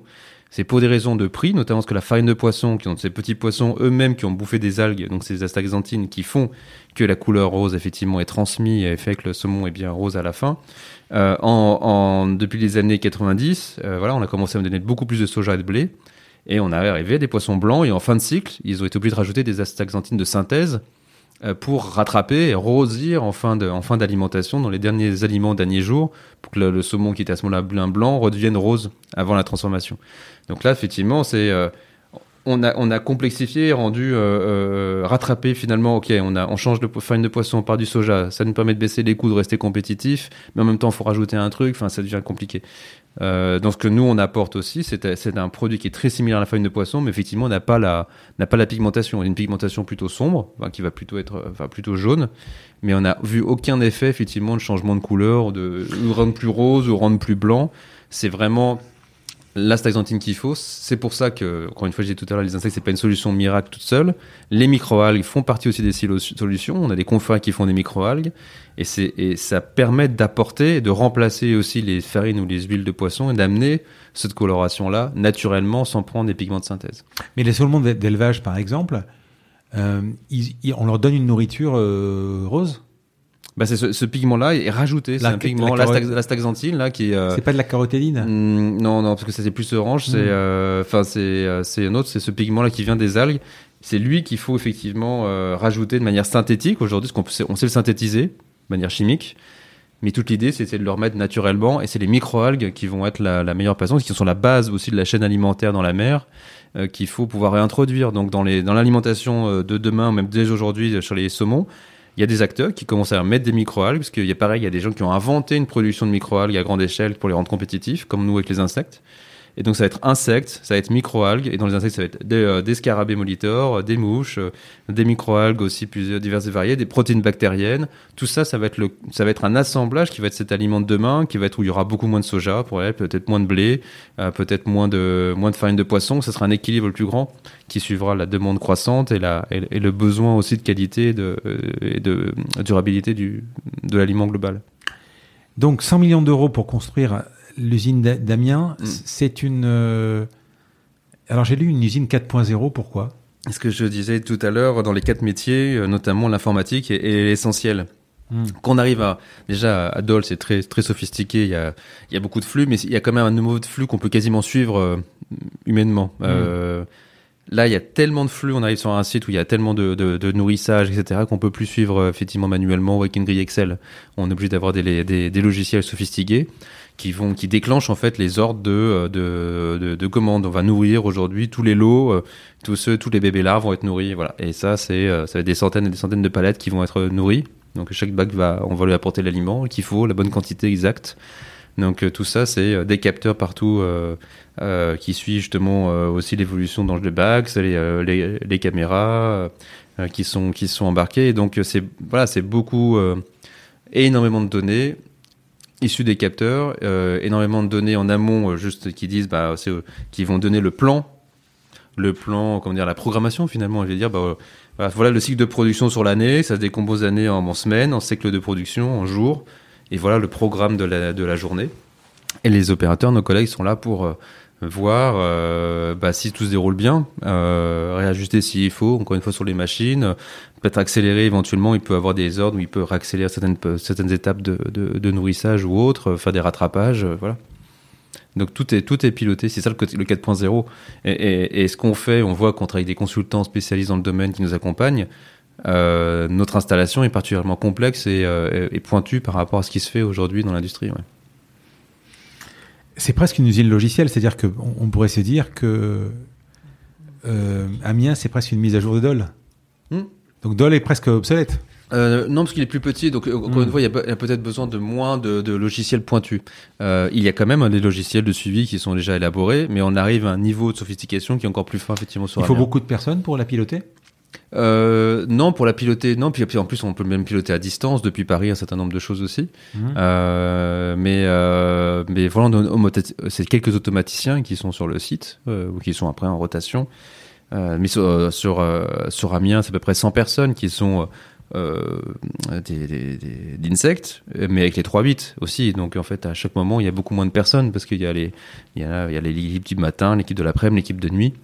Euh, Bon, finalement, les le- fonctions support. Le, voilà. le- ouais, puis en plus, le gros, à mon avis, du, du, du personnel, ça doit être euh, l'approvisionnement et, et, et, et, après le, la, la conditionnement. Il y a pour l'appro- il y a l'approvisionnement, il y a la transformation, mais non, le- dans le gros, au global, ça reste comme les opérateurs Mm. poursuivent, mais comme les opérateurs c'est pas 3-8, c'est euh, c'est assez peu de personnes qui à un moment T, très, c'est Mm. quelques personnes qui vont surtout suivre que les, encore une fois que les machines fonctionnent bien, faire quelques contrôles qualité supplémentaires.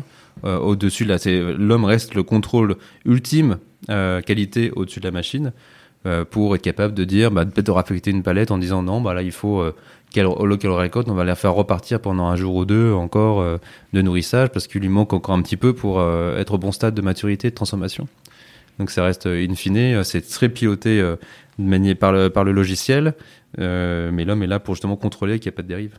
En, en 2019, euh, j'ai trouvé euh, 137 000 euros de chiffre d'affaires. Mhm. Donc vous vendiez pas en fait. Ah si, on vend. On vend, mais en fait, c'est les volumes. Comme on vend très peu cher, c'est vraiment très peu cher. Depuis 2016, on vend, mais c'est des petits volumes. Quand on vend qu'à quelques 1 ou 2 euros ou 3 euros le kilo. Et euh, c'est des petites productions, Ouais. euh, mais tous les produits sont Parce vendus. qu'aujourd'hui, D- Dole fournit combien de, de tonnes à peu près? C'est quelques centaines de tonnes. Avec le- le- l'engrais, on va arriver à peu près à 1000 tonnes cette année, effectivement, de production. Mais c'est rien, en fait. De- Ça, ça fait à peu près un ça va, au max, ça fait un million de chiffre d'affaires. Il faut, en fait, construire tellement grand pour avoir existé sur le marché et avoir, quand on vend, euh, encore une fois, un euro par kilo, combien, enfin, si vous voulez faire des millions, des dizaines de millions de chiffre d'affaires, vous vous rendez compte des volumes qu'il faut, euh, qu'il Ouais. faut générer. C'est qu'en fait, le site de Dole est une, est un, est effectivement, euh, une étape pour aller sur un plus gros volume. Parce qu'aujourd'hui, ceux qui achètent, c'est les gens dans le pet food et le chien et, euh, et, poissons qui sont des, des, des, marchés à très grand volume, à faible valeur. Demain, Dole pourra se concentrer sur des marchés beaucoup plus petits à l'échelle de son site, mais à bien plus haute valeur ajoutée comme l'alimentation humaine. Mais, euh, et donc faire des millions de chiffres d'affaires sur ce site-là, ce qu'aujourd'hui il n'est pas capable, parce qu'ils vendent juste pas cher, c'est sa quantité de production. Mais si je vends en alimentation humaine ou si je vendais, je sais pas, en cosmétique à 10 euros, 100 euros le kilo le produit, c'est énorme. Non, le, toute la production elle est, euh, est vendue. Ça fait, ça fait peu de chiffre d'affaires parce que finalement c'est peu de masse. Tout ce chiffre-là est pris. Et euh, aujourd'hui, on a 105 millions de contrats signés, 105 millions de dollars de contrats signés. euh, qui sont étalés entre cette année, l'année prochaine et l'année d'après, avec une, une croissance, c'est-à-dire que c'est- exponentiel, parce que ça suit la mise en route d'Amiens. Donc c'est pas beaucoup de dollars cette année, euh, un peu de Dole et un petit peu d'Amiens l'année prochaine, et tout d'Amiens dans deux ans. C'est compliqué quand on fait de l'industrie euh, par rapport du logiciel, c'est que le logiciel on peut aller très vite sur du chiffre d'affaires et puis on a une augmentation euh, linéaire voire exponentielle. Nous on est c'est l'exponentiel extrêmement écrasé pendant très longtemps. On est très euh, on est au roi des pâquerettes. Il faut énormément d'argent pour passer chaque palier de production, chaque site. Et puis à un moment on arrive à un site qui va enfin ne- nous arriver à un chiffre d'affaires cohérent. Et puis après un autre. Donc on est sur des marches qui deviennent gigantesques à chaque fois qu'on les passe. Vous avez levé euh, Mm. donc 425 millions de dollars. Là, on a parlé de- de- d'une usine à 100 millions. Mm. Euh, C'est plus de 100 millions, bien plus de 100 millions, Ouais. plus de 150. ouais. ça veut dire que euh, Amiens sort bientôt. Mm. D'ici un, deux ans, trois ans, vous allez vous remettre sur une autre usine dans d'autres pays? Euh, euh, ouais, on est en ce moment, en ce moment, on a des, des dizaines de, de discussions dans le monde, euh, en Europe, en Amérique du Nord, euh, en Asie, en Amérique du Sud. Euh, des, c'est-à-dire qu'on travaille là, on va s'appuyer sur des partenaires locaux aussi, parce qu'on pourra pas tout faire tout seul. C'est-à-dire, enfin, faire tout ce qu'on a fait en France depuis la réglementation, la chaîne de valeur, la, les approvisionnements, etc. On, on s'appuiera sur des partenaires et on est en train de, voilà, d'identifier quel sera les, le meilleur partenaire pour démarrer. Euh, dans un autre pays, parce que ce qui n'est pas le, aussi, on n'est pas, voilà, ce sera l'étape finale qui est l'internationalisation. Après l'innovation, l'industrialisation, l'innovation, euh, l'internationalisation, dernière grande étape. Et euh, pour, et c'est, c'est un énorme challenge pour n'importe quelle boîte de réussir à l'étranger en dehors de son pays. Alors, vous avez fait, je crois, une série C, il me semble, de 300, 72. 372 millions. Ouais. C'est, c'est assez exceptionnel. Ce sont des investisseurs étrangers? Euh, français et étrangers, hein, parce qu'en Ouais. dans ce tour de table, il y a eu euh, français, il y avait, euh, il y a eu Idinvest, qui est la filiale de Raseo, Mhm. le plus grand investisseur français hein, euh, de private equity. Il y a, euh, il y a Crédit Agricole et Caisse d'épargne qui ont aussi investi. euh, et euh, qu'est-ce que je peux mentionner après? Donc c'est le, le fonds principal qui est les, enfin, et puis BPI France. Les trois plus grands fonds qui ont investi à ce tour de table, c'est euh, Astanor, qui est un fonds belge avec des grandes familles euh, industrielles et agro-industrielles. Euh, c'est Upfront, qui est un fonds d'un venture capital californien de, de Los Angeles. Et, et c'est BPI France. Voilà, c'est les trois principaux investisseurs du dernier tour. Et, euh, et puis derrière, il y a un certain nombre d'autres investisseurs en Angleterre, euh, en Belgique, euh, en Suisse, à Hong Kong, à Singapour, à la fois des, fonds de private equity, des fonds de capital risque, des, des family office, des, plus que des business angels, vraiment, c'est plus des family office, des gens voilà, qui sont viennent d'autres industries, qui souhaitent se diversifier. Donc on a réussi à, convaincre des gens très différents en profil d'investisseurs, des gens de géographie très différentes aussi, sur trois continents, et, euh, euh, et des gens aussi de, mandats d'investissement différents. Certains regardaient plutôt le côté euh, food, agro, d'autres regardaient plutôt le côté impact, d'autres regardaient plutôt le côté industriel, le côté plutôt tech, le software, logiciel, etc. Donc en fait, chacun amène son réseau, chacun amène sa connaissance et sa façon de voir aussi le monde et la et notre entreprise et le- son écosystème. Et donc c'est assez riche. Ouais. Les États-Unis, ça pourrait être le deuxième, euh, la troisième usine? Oui, ouais, tout à fait. Fait partie des Mm. voilà, les pays les plus avancés. On le regarde là dans l'Amérique du Nord et euh, entre Amérique du Nord, Europe et Asie, et les États-Unis sont euh, tiennent Mais- effectivement le. le- Mais pourquoi les Asiatiques ou les Chinois en particulier sont pas allés sur ce terrain? Il y a des entreprises là-bas, ils sont moins Ouais. avancés que ce que. Pourquoi? qu'on- Je sais pas. C'est qu'en fait, ils ont, dans leur culture, déjà, l'insecte, c'est, c'est, Oui, oui. ça n'a rien à voir. Quoi. Mais justement, comme ça existe déjà, nous, la, la- en termes de géostratégique, l'Europe est extrêmement dépendante euh, de l'Amérique pour ses approvisionnements en protéines. Donc c'est pour ça aussi qu'il y a eu euh, des financements. C'est pour ça qu'on a eu l'Agence nationale de la recherche qui nous a financé. C'est pour ça qu'on a eu aussi près de 20 millions de subventions de la Commission européenne, parce qu'on a remporté un appel d'offres sur les protéines, euh, les nouvelles protéines. C'est finalement, comme c'est dans la stratégie de l'Europe de moins dépendre euh, de, de, l'externe et produire plus en local des protéines, c'est la souveraineté alimentaire au sens large, qui est encore plus décuplée avec le Covid. Euh, donc ça fait plus d'une décennie qu'il y a des financements dans la recherche qui sont là pour euh, voilà qu'il y a des appels d'offres qui transmettent cette, cette priorité là par les États membres qui mettent donc qui distribuent le budget de, de, l'Europe et, et- on en a bénéficié donc ça nous a aidé. D'autres continents comme l'Amérique du Nord sont beaucoup moins dépendants parce qu'ils produisent eux-mêmes énormément de protéines sont plutôt de, ex- excédentaires et, et, et c'est pour ça qu'il y a aussi très peu de startups en Amérique du Nord sur les insectes puisqu'ils sont moins dans un il y avait moins de besoins il y avait moins fondamentalement, euh, politiquement, euh, en termes géostratégiques, un besoin euh, de se développer. Donc en Europe, on est beaucoup plus dépendant. La Chine est aussi pas mal dépendante, mais peut-être à creuser d'autres euh, d'autres moyens de production, euh, voilà, notamment dans le végétal. Mais il s'intéresse de plus en plus aux insectes, aux, algues, aux protéines bactériennes. Donc, euh, donc non, l'Europe était dans, un, dans une position, il y a une volonté politique très forte de renforcer la souveraineté alimentaire, notamment celle protéique. Et on n'est que le résultat de ça, finalement, d'une certaine façon. Ouais, J'imagine quand euh, tu es devant un investisseur à pitcher ton, pro, ton, ton, ton, ton projet, ou même euh, aujourd'hui, même pour une série C, la market size est énorme. Enfin, c'est-à-dire entre, la, entre, la, entre la, la nourriture pour les animaux, Mm. euh, l'aquaculture, on a parlé des poules et des porcs bientôt. Ouais. C'est Ah, c'est de colossal. milliards Je- disais qu'on- Euh, alors nous on estime que, je disais, 40 à 100 fermes comme Amiens, qui sont déjà, qui, qui, qui, est, qui est euh, assez considérable, ça fait 4 à euh, 9 milliards à peu près de marché, que c'est le marché premium uniquement, je parle pas de tout le marché total, mais premium pour notre insecte, chez les poissons, les chiens et les chats, si on rajoute l'alimentation humaine, l'alimentation des volailles, vous savez que c'est des centaines d'installations comme la nôtre, des centaines et des centaines. Donc on va être à peu près sur 20-30 milliards minimum, minimum dans le monde. Mais ça, ça, paraît, ça paraît petit, ça paraît gros. En fait, c'est difficile d'estimer. Le marché, marché total de l'alimentation animale et végétale, c'est 1000 milliards. Total. Mais total, total, total dans le monde, euh, c'est à peu près deux tiers en animal, un tiers en végétal. Donc on estime effectivement que pour commencer, et, et, je parle même pas du monde des, des mouches ou d'autres insectes, mais que pour le scarabée qui est le plus premium, donc cette frange là tout en haut de la, valeur, tout au-dessus, euh, ça représente euh, au moins 20, euh, 30 peut-être, en poussant 40, 50 milliards, mais il y aura, quand on sera peut-être un peu moins premium, quand il y aura une plus grande massification, ça représentera beaucoup plus, beaucoup, beaucoup plus. Dans 10 ans, tu la vois où, Insect? Eh ben, dans dix ans, on sera présent aux quatre coins du monde. On sera présent avec un certain nombre de, de, de sites vraiment flagship, une dizaine mmh. de, de sites qu'on qu'on opérera. On aura des partenaires aussi. On va licencier le modèle également pour démultiplier notre impact parce que faire ça tout tout seul, on n'arrivera pas. Euh, construire des centaines et des centaines de sites tout seul. Euh, moi, j'ai pas, euh, c'est pas euh, à la retraite si c'est pour avoir que construit 10 ou 15 sites, ça serait assez frustrant. Donc, si on peut transmettre, faire partager notre modèle à d'autres de manière intelligente grâce à nos brevets justement euh, être capable de licencier cette technologie-là à d'autres acteurs pour avoir le plus d'impact possible. Et ce que notre marché, c'est la, c'est l'assiette de n'importe quel consommateur dans le monde. C'est-à-dire, on, nous, on a, c'est, le marché le plus fondamental. Et puisque d'un côté, on a des protéines pour ceux qui mangent de la viande et des poissons, de l'autre côté, l'engrais pour ceux qui mangent des plantes. En fait, on touche donc le, régime alimentaire de n'importe quel euh, euh, consommateur, n'importe quel humain sur Terre. Donc finalement, c'est 7 milliards de personnes aujourd'hui, demain 9 milliards qui peuvent être nos clients euh, indirects finaux.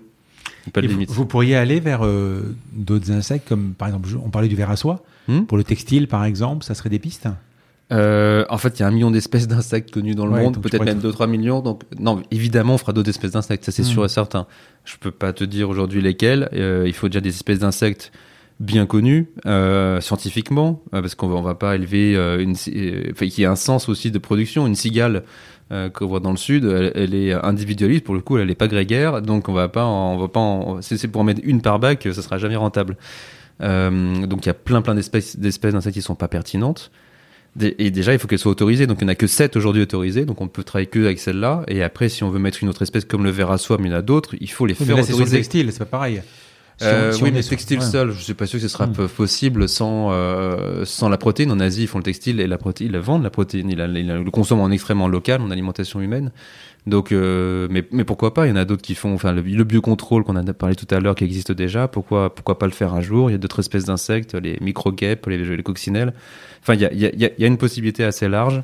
Et il est clair qu'Insect s'appelle Insect et s'appelle pas Molitor et fera d'autres insectes que le, que le Molitor dans les, dans les prochaines années et la manipulation ADN pour pouvoir, par exemple, euh, optimiser la, reproduction, quoi, c'est possible? Ah, euh, tout est, enfin, c'est tout est possible pour les insectes. Il est clair que nous, on s'interdit de faire des OGM, euh, des, voilà, il y a, c'est pas le, c'est sociétalement, ça va, c'est juste pas demandé, quoi. Ça sert à rien, en fait. Par contre, on va faire la sélection, parce que la sélection, ça c'est classique. La sélection, c'est ce que je mets toujours comme exemple. Enfin, les, agronomes, voilà, mes, mes, mes collègues du passé ont fait cette, cette sélection-là depuis toujours. Euh, qui, qui, font qu'on mange les aliments qu'on mange aujourd'hui. C'est issu de la sélection animale, mais végétale. Les carottes, euh, la carotte orange, elles sont pas oranges à la base, hein. elles sont tout petites, euh, amères et euh, blanches. Euh, la carotte naturelle, c'est sauvage, je veux dire, la carotte sauvage.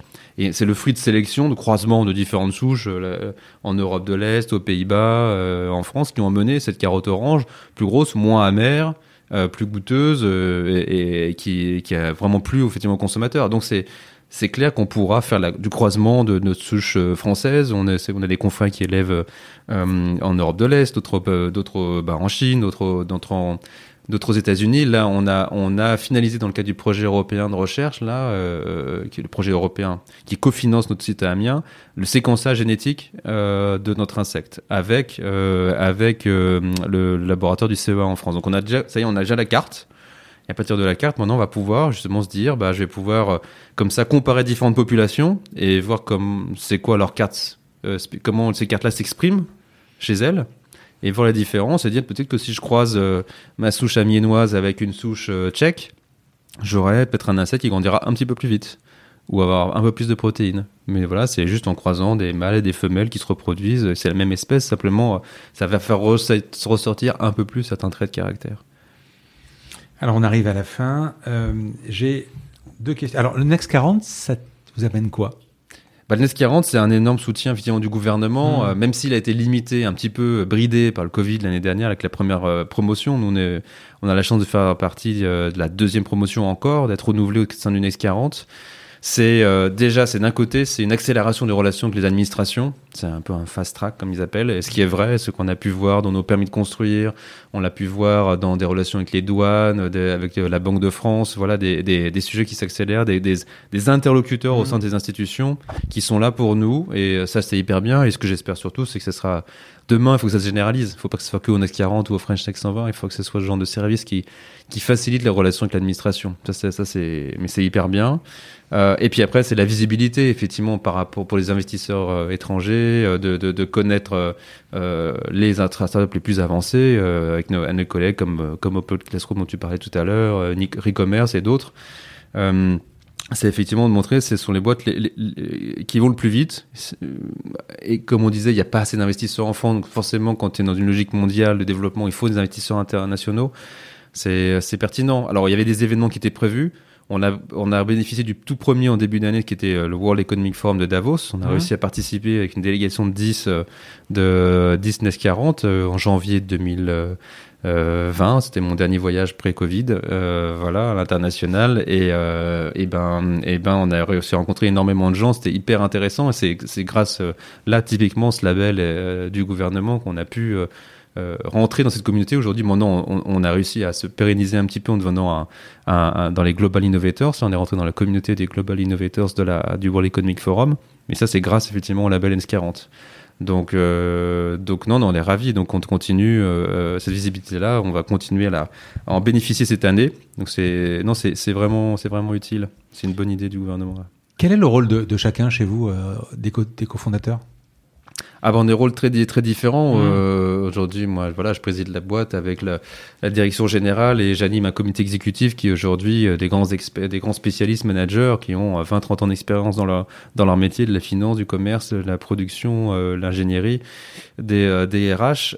Jean-Gabriel, lui, a, démarré toutes les nouvelles équipes. C'est lui qui a démarré la, la production Adol, enfin l'ingénierie d'abord, l'équipe ingénierie qu'il a créée, puis l'équipe opération Adol, puis l'équipe euh, d'informatique justement ce 4.0 c'est lui qui l'a démarré. Puis après il a démarré l'équipe marketing. Et puis aujourd'hui il est euh, il a créé le département impact. Et on est très fier effectivement d'avoir une équipe dédiée toute petite mais voilà mais qui qui structure justement notre notre démarche impact les labels comme le B Corp les analyses de cycle de vie pour mesurer notre impact toutes les, les, actions sociales qu'on a pu annoncer que ce soit le congé paternité enfin deuxième parent la, la, revalorisation des, des bas salaires de 35% voilà il y a plein d'actions globales qui sont faites qui sont qui sont copilotés par Jean-Gabriel, notre directeur RH, notre directrice de la communication.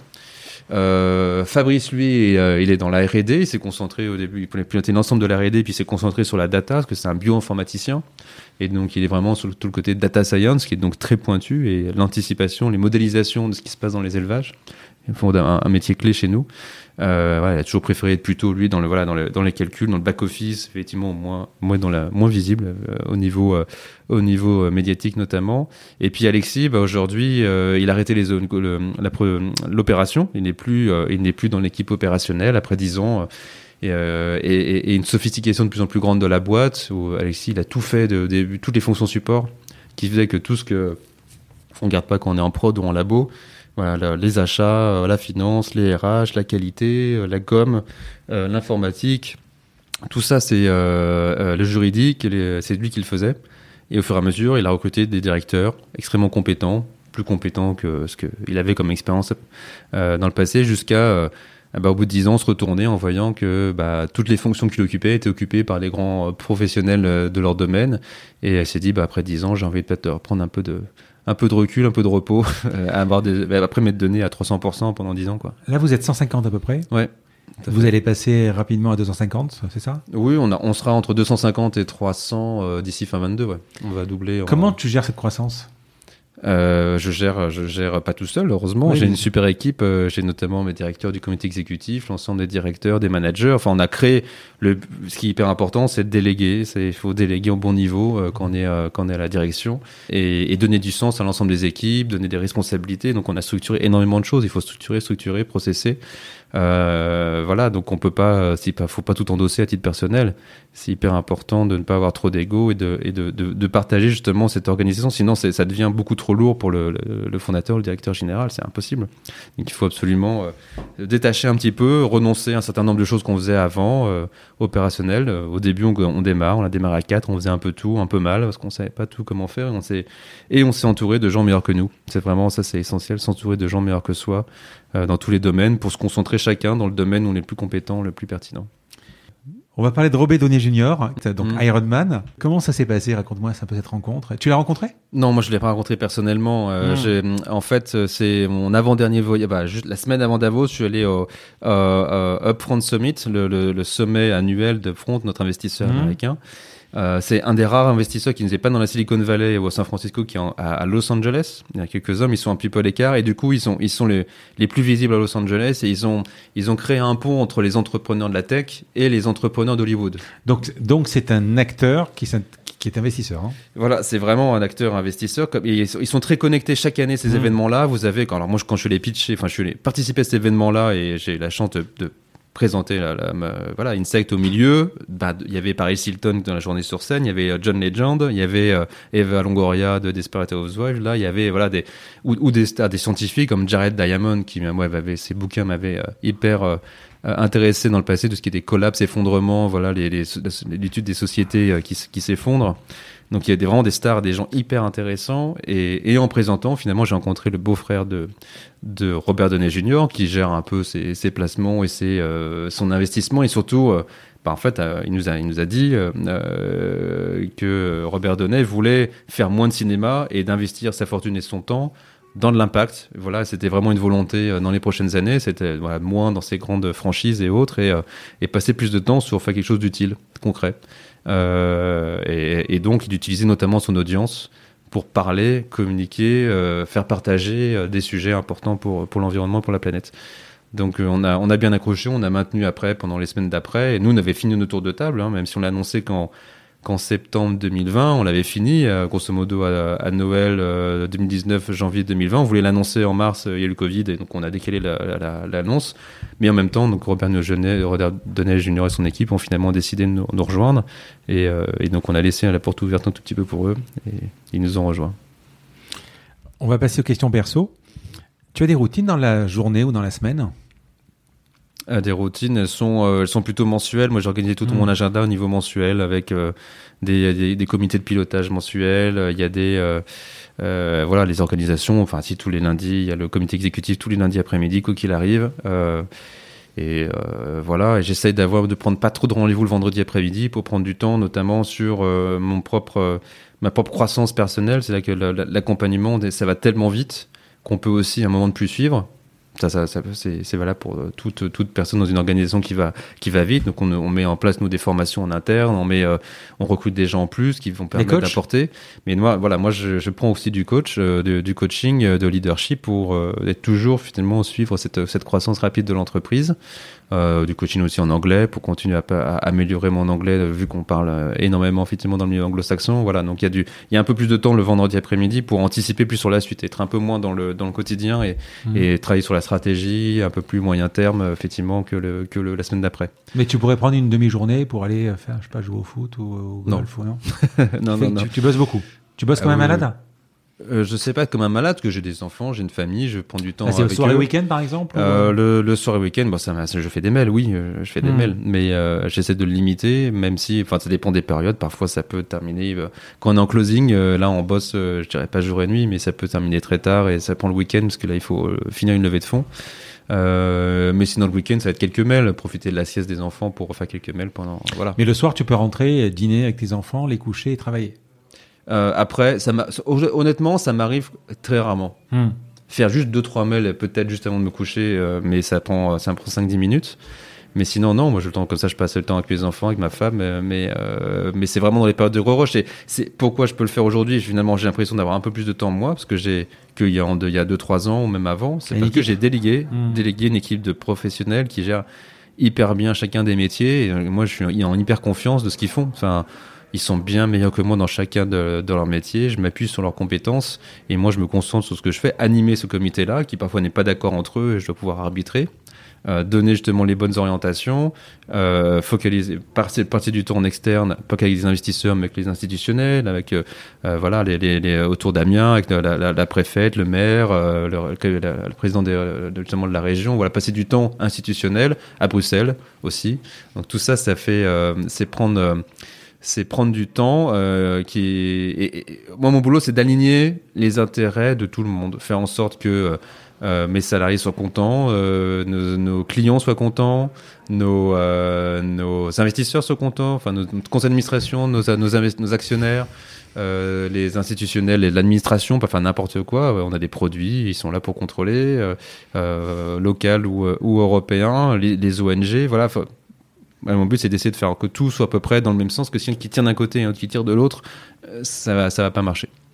Donc ça prend, ça prend toujours beaucoup de temps et donc oui, beaucoup de, beaucoup de boulot, mais c'est pas euh, pas non plus jour et nuit. Et moi, je dors. Euh, je, je suis pas du genre à dormir 3-4 heures et c'est bon. Non, j'ai besoin de vraies nuits.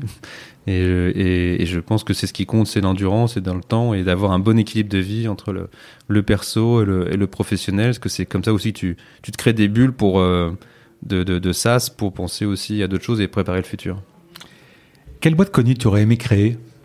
Ah bah, euh, bah j'en sais pas, j'en ai aucune idée. Il y en a très peu. Euh, il y a plutôt des boîtes moins connues, je pense, qui font des trucs extraordinaires en ce moment sur euh, euh dans, le, dans la santé, dans le dans le dans l'agriculture, dans l'alimentation. Il y a d'autres d'autres startups, mais de, de, des grandes boîtes, non. J'en vois, j'en vois pas. Tu aurais, pu tu aurais pu bosser ou monter une startup qui, qui soit uniquement basée sur un, un business model purement économique oui il fallait quand même une mission. Ah non non moi jamais jamais. J'ai jamais euh, j'ai pas fait j'ai pas monté cette boîte pour être entrepreneur. Je suis devenu entrepreneur par conséquence euh, de vouloir faire un truc euh, qui ait du sens et contribuer à, un développement plus durable passer du donc du monde scientifique d'abord puis le monde associatif et finalement au monde entrepreneurial. Mais ça c'est ce sont juste des moyens différents pour les mêmes fins. Mais quand tu quand tu fréquentes l'écosystème startup par exemple parisien? Oui, quand je peux, mais c'est vrai que j'ai de moins en là pour le coup de moins en moins le temps, peut-être plus au début, mais euh, j'ai quelques... enfin, je veux dire dans leurs modèles euh, qui sont des fois peut-être SaaS ou purement économiques, hmm. tu t'y retrouves. Enfin, c'est pas des discussions. Ah. Euh, parce que non, tu, je, après, moi, j'ai aucun jugement de valeur. Enfin, c'est hmm. chacun fait. Être entrepreneur, c'est hyper difficile et c'est son euh, c'est admirable de, de, se lancer dans voilà et de, de, de mettre énormément à risque, euh, risque personnel, financier, euh, pour monter sa boîte. Donc, mais effectivement, on a, on a des vies différentes, on a des, des, des intérêts différents, mais mais je me retrouve dans dans d'autres collègues. Quand tu parlais de Pierre et, Mathieu d'Open Classroom, c'est génial ce qu'ils font, un hyper impact fort. Benoît dans e-commerce, ça fait fait 15 ans quasiment qu'on se connaît. On était dans le début des mêmes communautés environnementales. Justement, c'est Green Drinks avec Benoît à l'époque, avec Alexis, c'est le même on est de, de ce même euh, réseau euh, là et c'est génial de voir ce qu'ils font avec e-commerce. Euh, mais, euh, mais, effectivement, il n'y a pas beaucoup de boîtes très impact dans, dans, dans, dans l'S40 aujourd'hui, dans le French Tech 120. Mais je parlais de Moulino, qui est une boîte extraordinaire là, de, euh, sur la gestion des déchets, l'utilisation de verre de terre, ou ce que fait Phoenix au Too Good, Kudo, Too Good To Go pour réduire le, le, le, gaspillage alimentaire, c'est hyper important aussi. Mais tous mes, j'ai plein de copains dans la santé, Xavier Duportet dans ce qu'il fait des, c'est travailler sur le microbiote pour réduire finalement l'utilisation de, ou autre et travailler sur euh, ce qui fait une masse gigantesque finalement dans d'autres masses euh, qui sont qui sont pas euh, qui pas l'homme et tous ces tous ces toutes ces bactéries symbiotiques. Euh, Vandercraft qui fait des robots, là, Nicolas et sa boîte qui font des, des machines qui font remarcher des gens. Ça, c'est incroyable ces vidéos. quand, l'émotion que ça, ça te crée quand tu des personnes remarchent qu'elles n'ont plus marché après depuis des années après des, des accidents. Enfin, donc il y a des tonnes de boîtes incroyables, de plus en plus, euh, qui cherchent vraiment du sens, euh, de l'impact et qui, qui, sont qui sont où la composante finalement, enfin d'être entrepreneur ou de faire euh, euh une raison économique personnelle, financière, eh ben, en fait est très secondaire. Ta plus grande fierté? Ma plus grande fierté, bon, déjà personnelle, avec j'ai une famille, je suis très heureux au niveau personnel et puis Et après, professionnel, bah c'est euh, bah, c'est d'être d'être où on est. Enfin, je veux dire, pour le moment, euh, so far so good. Euh, encore mille obstacles qui font qu'on peut ne peut y arriver. Euh, ça reste extrêmement compliqué ce qu'on fait. mille raisons d'échouer. mais la plus grande fierté, c'est d'avoir bah, une super, c'est cette équipe-là, c'est d'avoir là réussi des grandes actions sociales comme le congé euh, deuxième parent, cette revalorisation des, de 35% des bas salaires. C'est aussi d'avoir démontré ce bilan carbone négatif qu'on l'a démontré euh, l'année dernière. C'était un des jours les plus importants, je trouvais, dans la boîte, donc euh, depuis le début. Donc c'est finalement ces, ces, ces, engagements sociaux et environnementaux, ils se matérialisent au-delà de la vision initiale. On a dit on va faire une boîte pour avoir de l'impact. Aujourd'hui, on a de plus en plus d'éléments matériels qui matérialisent ça concrètement. Qu'est-ce que tu as raté? Bon, mille choses. Euh, on a raté des tonnes de trucs. Dans, on a arrêté des, euh, des, je sais pas. On a raté des financements, on a raté certains recrutements, on a raté des, des éléments technologiques, on a perdu du temps, on a, on a, on s'est trompé de partenaire. Enfin, en fait, on passe énormément de temps à se tromper, on passe énormément de temps à réussir des choses, et tant que la balance est, positive, ça va. Il faut pas qu'il y ait plus d'éléments où on se plante que, que d'éléments où on réussit, mais euh, ça fait, ça fait partie d'une vie de n'importe quelle entreprise, n'importe quelle personne. On se, plante. Ce qui compte surtout, c'est de, d'apprendre de, ces échecs en groupe, de les identifier. Déjà, d'être à plusieurs permet d'imiter euh, l'échec, et c'est pour ça que au début d'être à quatre, c'était important. Euh, mais continuer cet état d'esprit-là, pour en éviter, même si on arrive certains sont incontournables, on, se trompe, euh, bah, être capable de ne pas se retromper deux fois sur le même sujet. Ça, c'est important d'apprendre, de progresser toujours plus vite. Qu'est-ce qui t'énerve? Euh, Qu'est-ce qui m'énerve? Euh, Qu'est-ce qui m'énerve? Quand ça va pas assez vite, effectivement, quand on a ou les problèmes d'ego, effectivement, problème d'ego, problème de ou quand on me dit que c'est pas possible, euh, je suis assez, j'embête mes équipes, on me dit euh, ouais c'est difficile, on peut pas, on n'a pas le temps. Euh, alors c'est compliqué parce que le but c'est de pas c'est de pas perturber le fonctionnement quoi, effectivement l'entreprise qui, euh, qui, qui, va vite avec beaucoup d'enjeux, mais mais c'est ce que je dis bien, c'est qu'est-ce qu'on fait, ça a beaucoup de sens ça vaut le coup par rapport à l'impact qu'on a sur l'environnement positif, mais aussi ce qu'on fait au niveau social. Donc ça vaut, le coup, ça vaut vraiment le coup de réussir. Donc il ne faut pas se laisser euh, embêter et, ralentir par des frottements qui pourraient être des frottements liés à l'ego, qui pourraient être des frottements liés à des process ou autres. Donc ça, ça peut, ça peut être une ça des frustrations effectivement qui peuvent euh, survenir. Mais au global, euh, je m'énerve très rarement quand même. Est-ce que tu peux me donner deux, trois étapes de ta vie professionnelle qui t'ont marqué? Si tu devais résumer ta vie en trois étapes ou deux étapes je pense qu'il y a eu enfin, la, plus que la création de la boîte, c'est le jour où on est financement de la, NR. Je me souviens dans la, voiture, ça a été un moment, un déclic.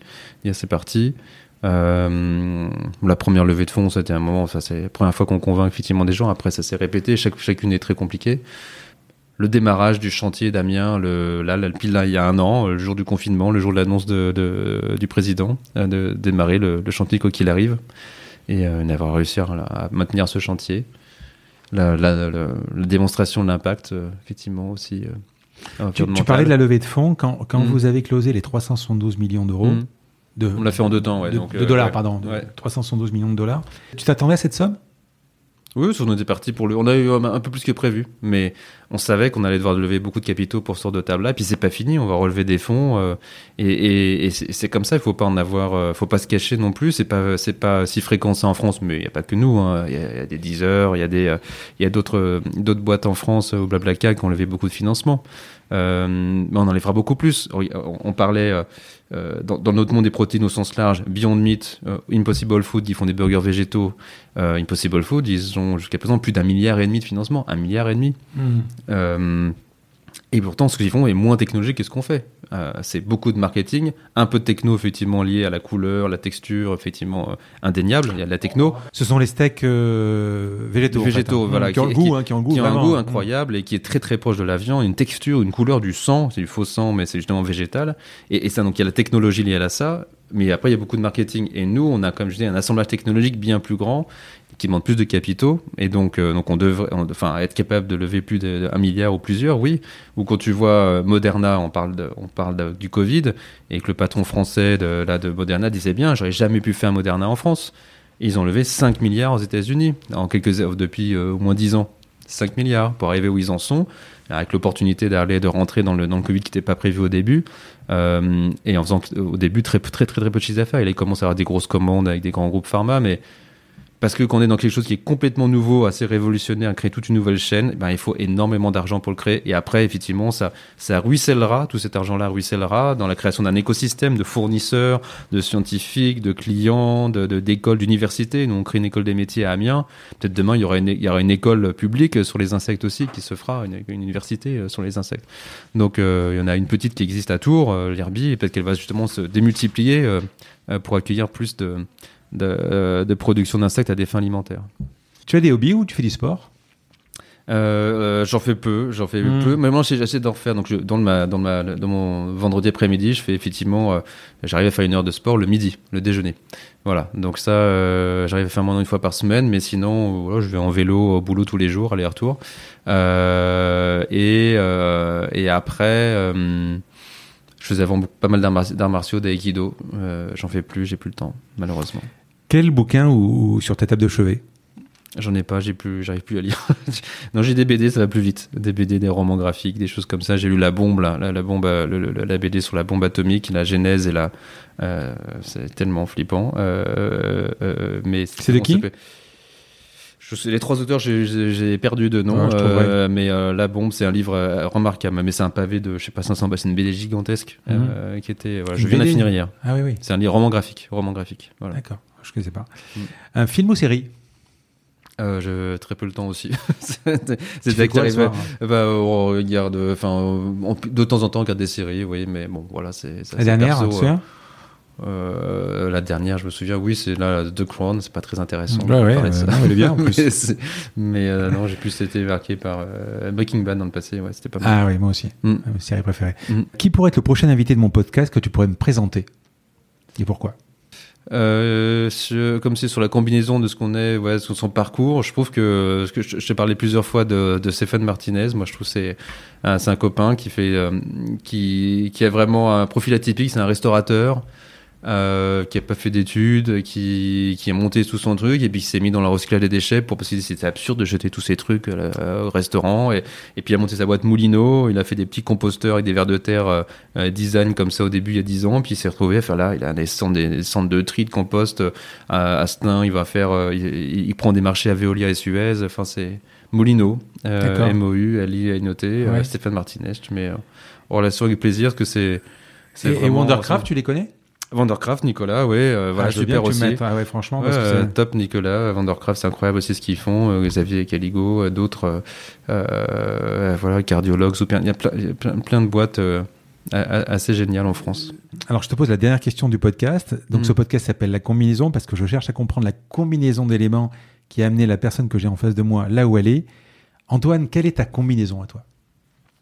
Euh, bah, je pense qu'il faut, oui, c'est c'est un mélange de, de, évidemment beaucoup de travail, de d'opportunités sur la route, euh, voilà, des, des, vraiment des rencontres, être capable, euh, finalement, ce que mon, mon, métier entre guillemets, c'est de capter justement relier des points à un moment qui n'ont rien à voir les uns avec les autres et les relier, et du coup, ça fait un énorme, vraiment vraiment du sens.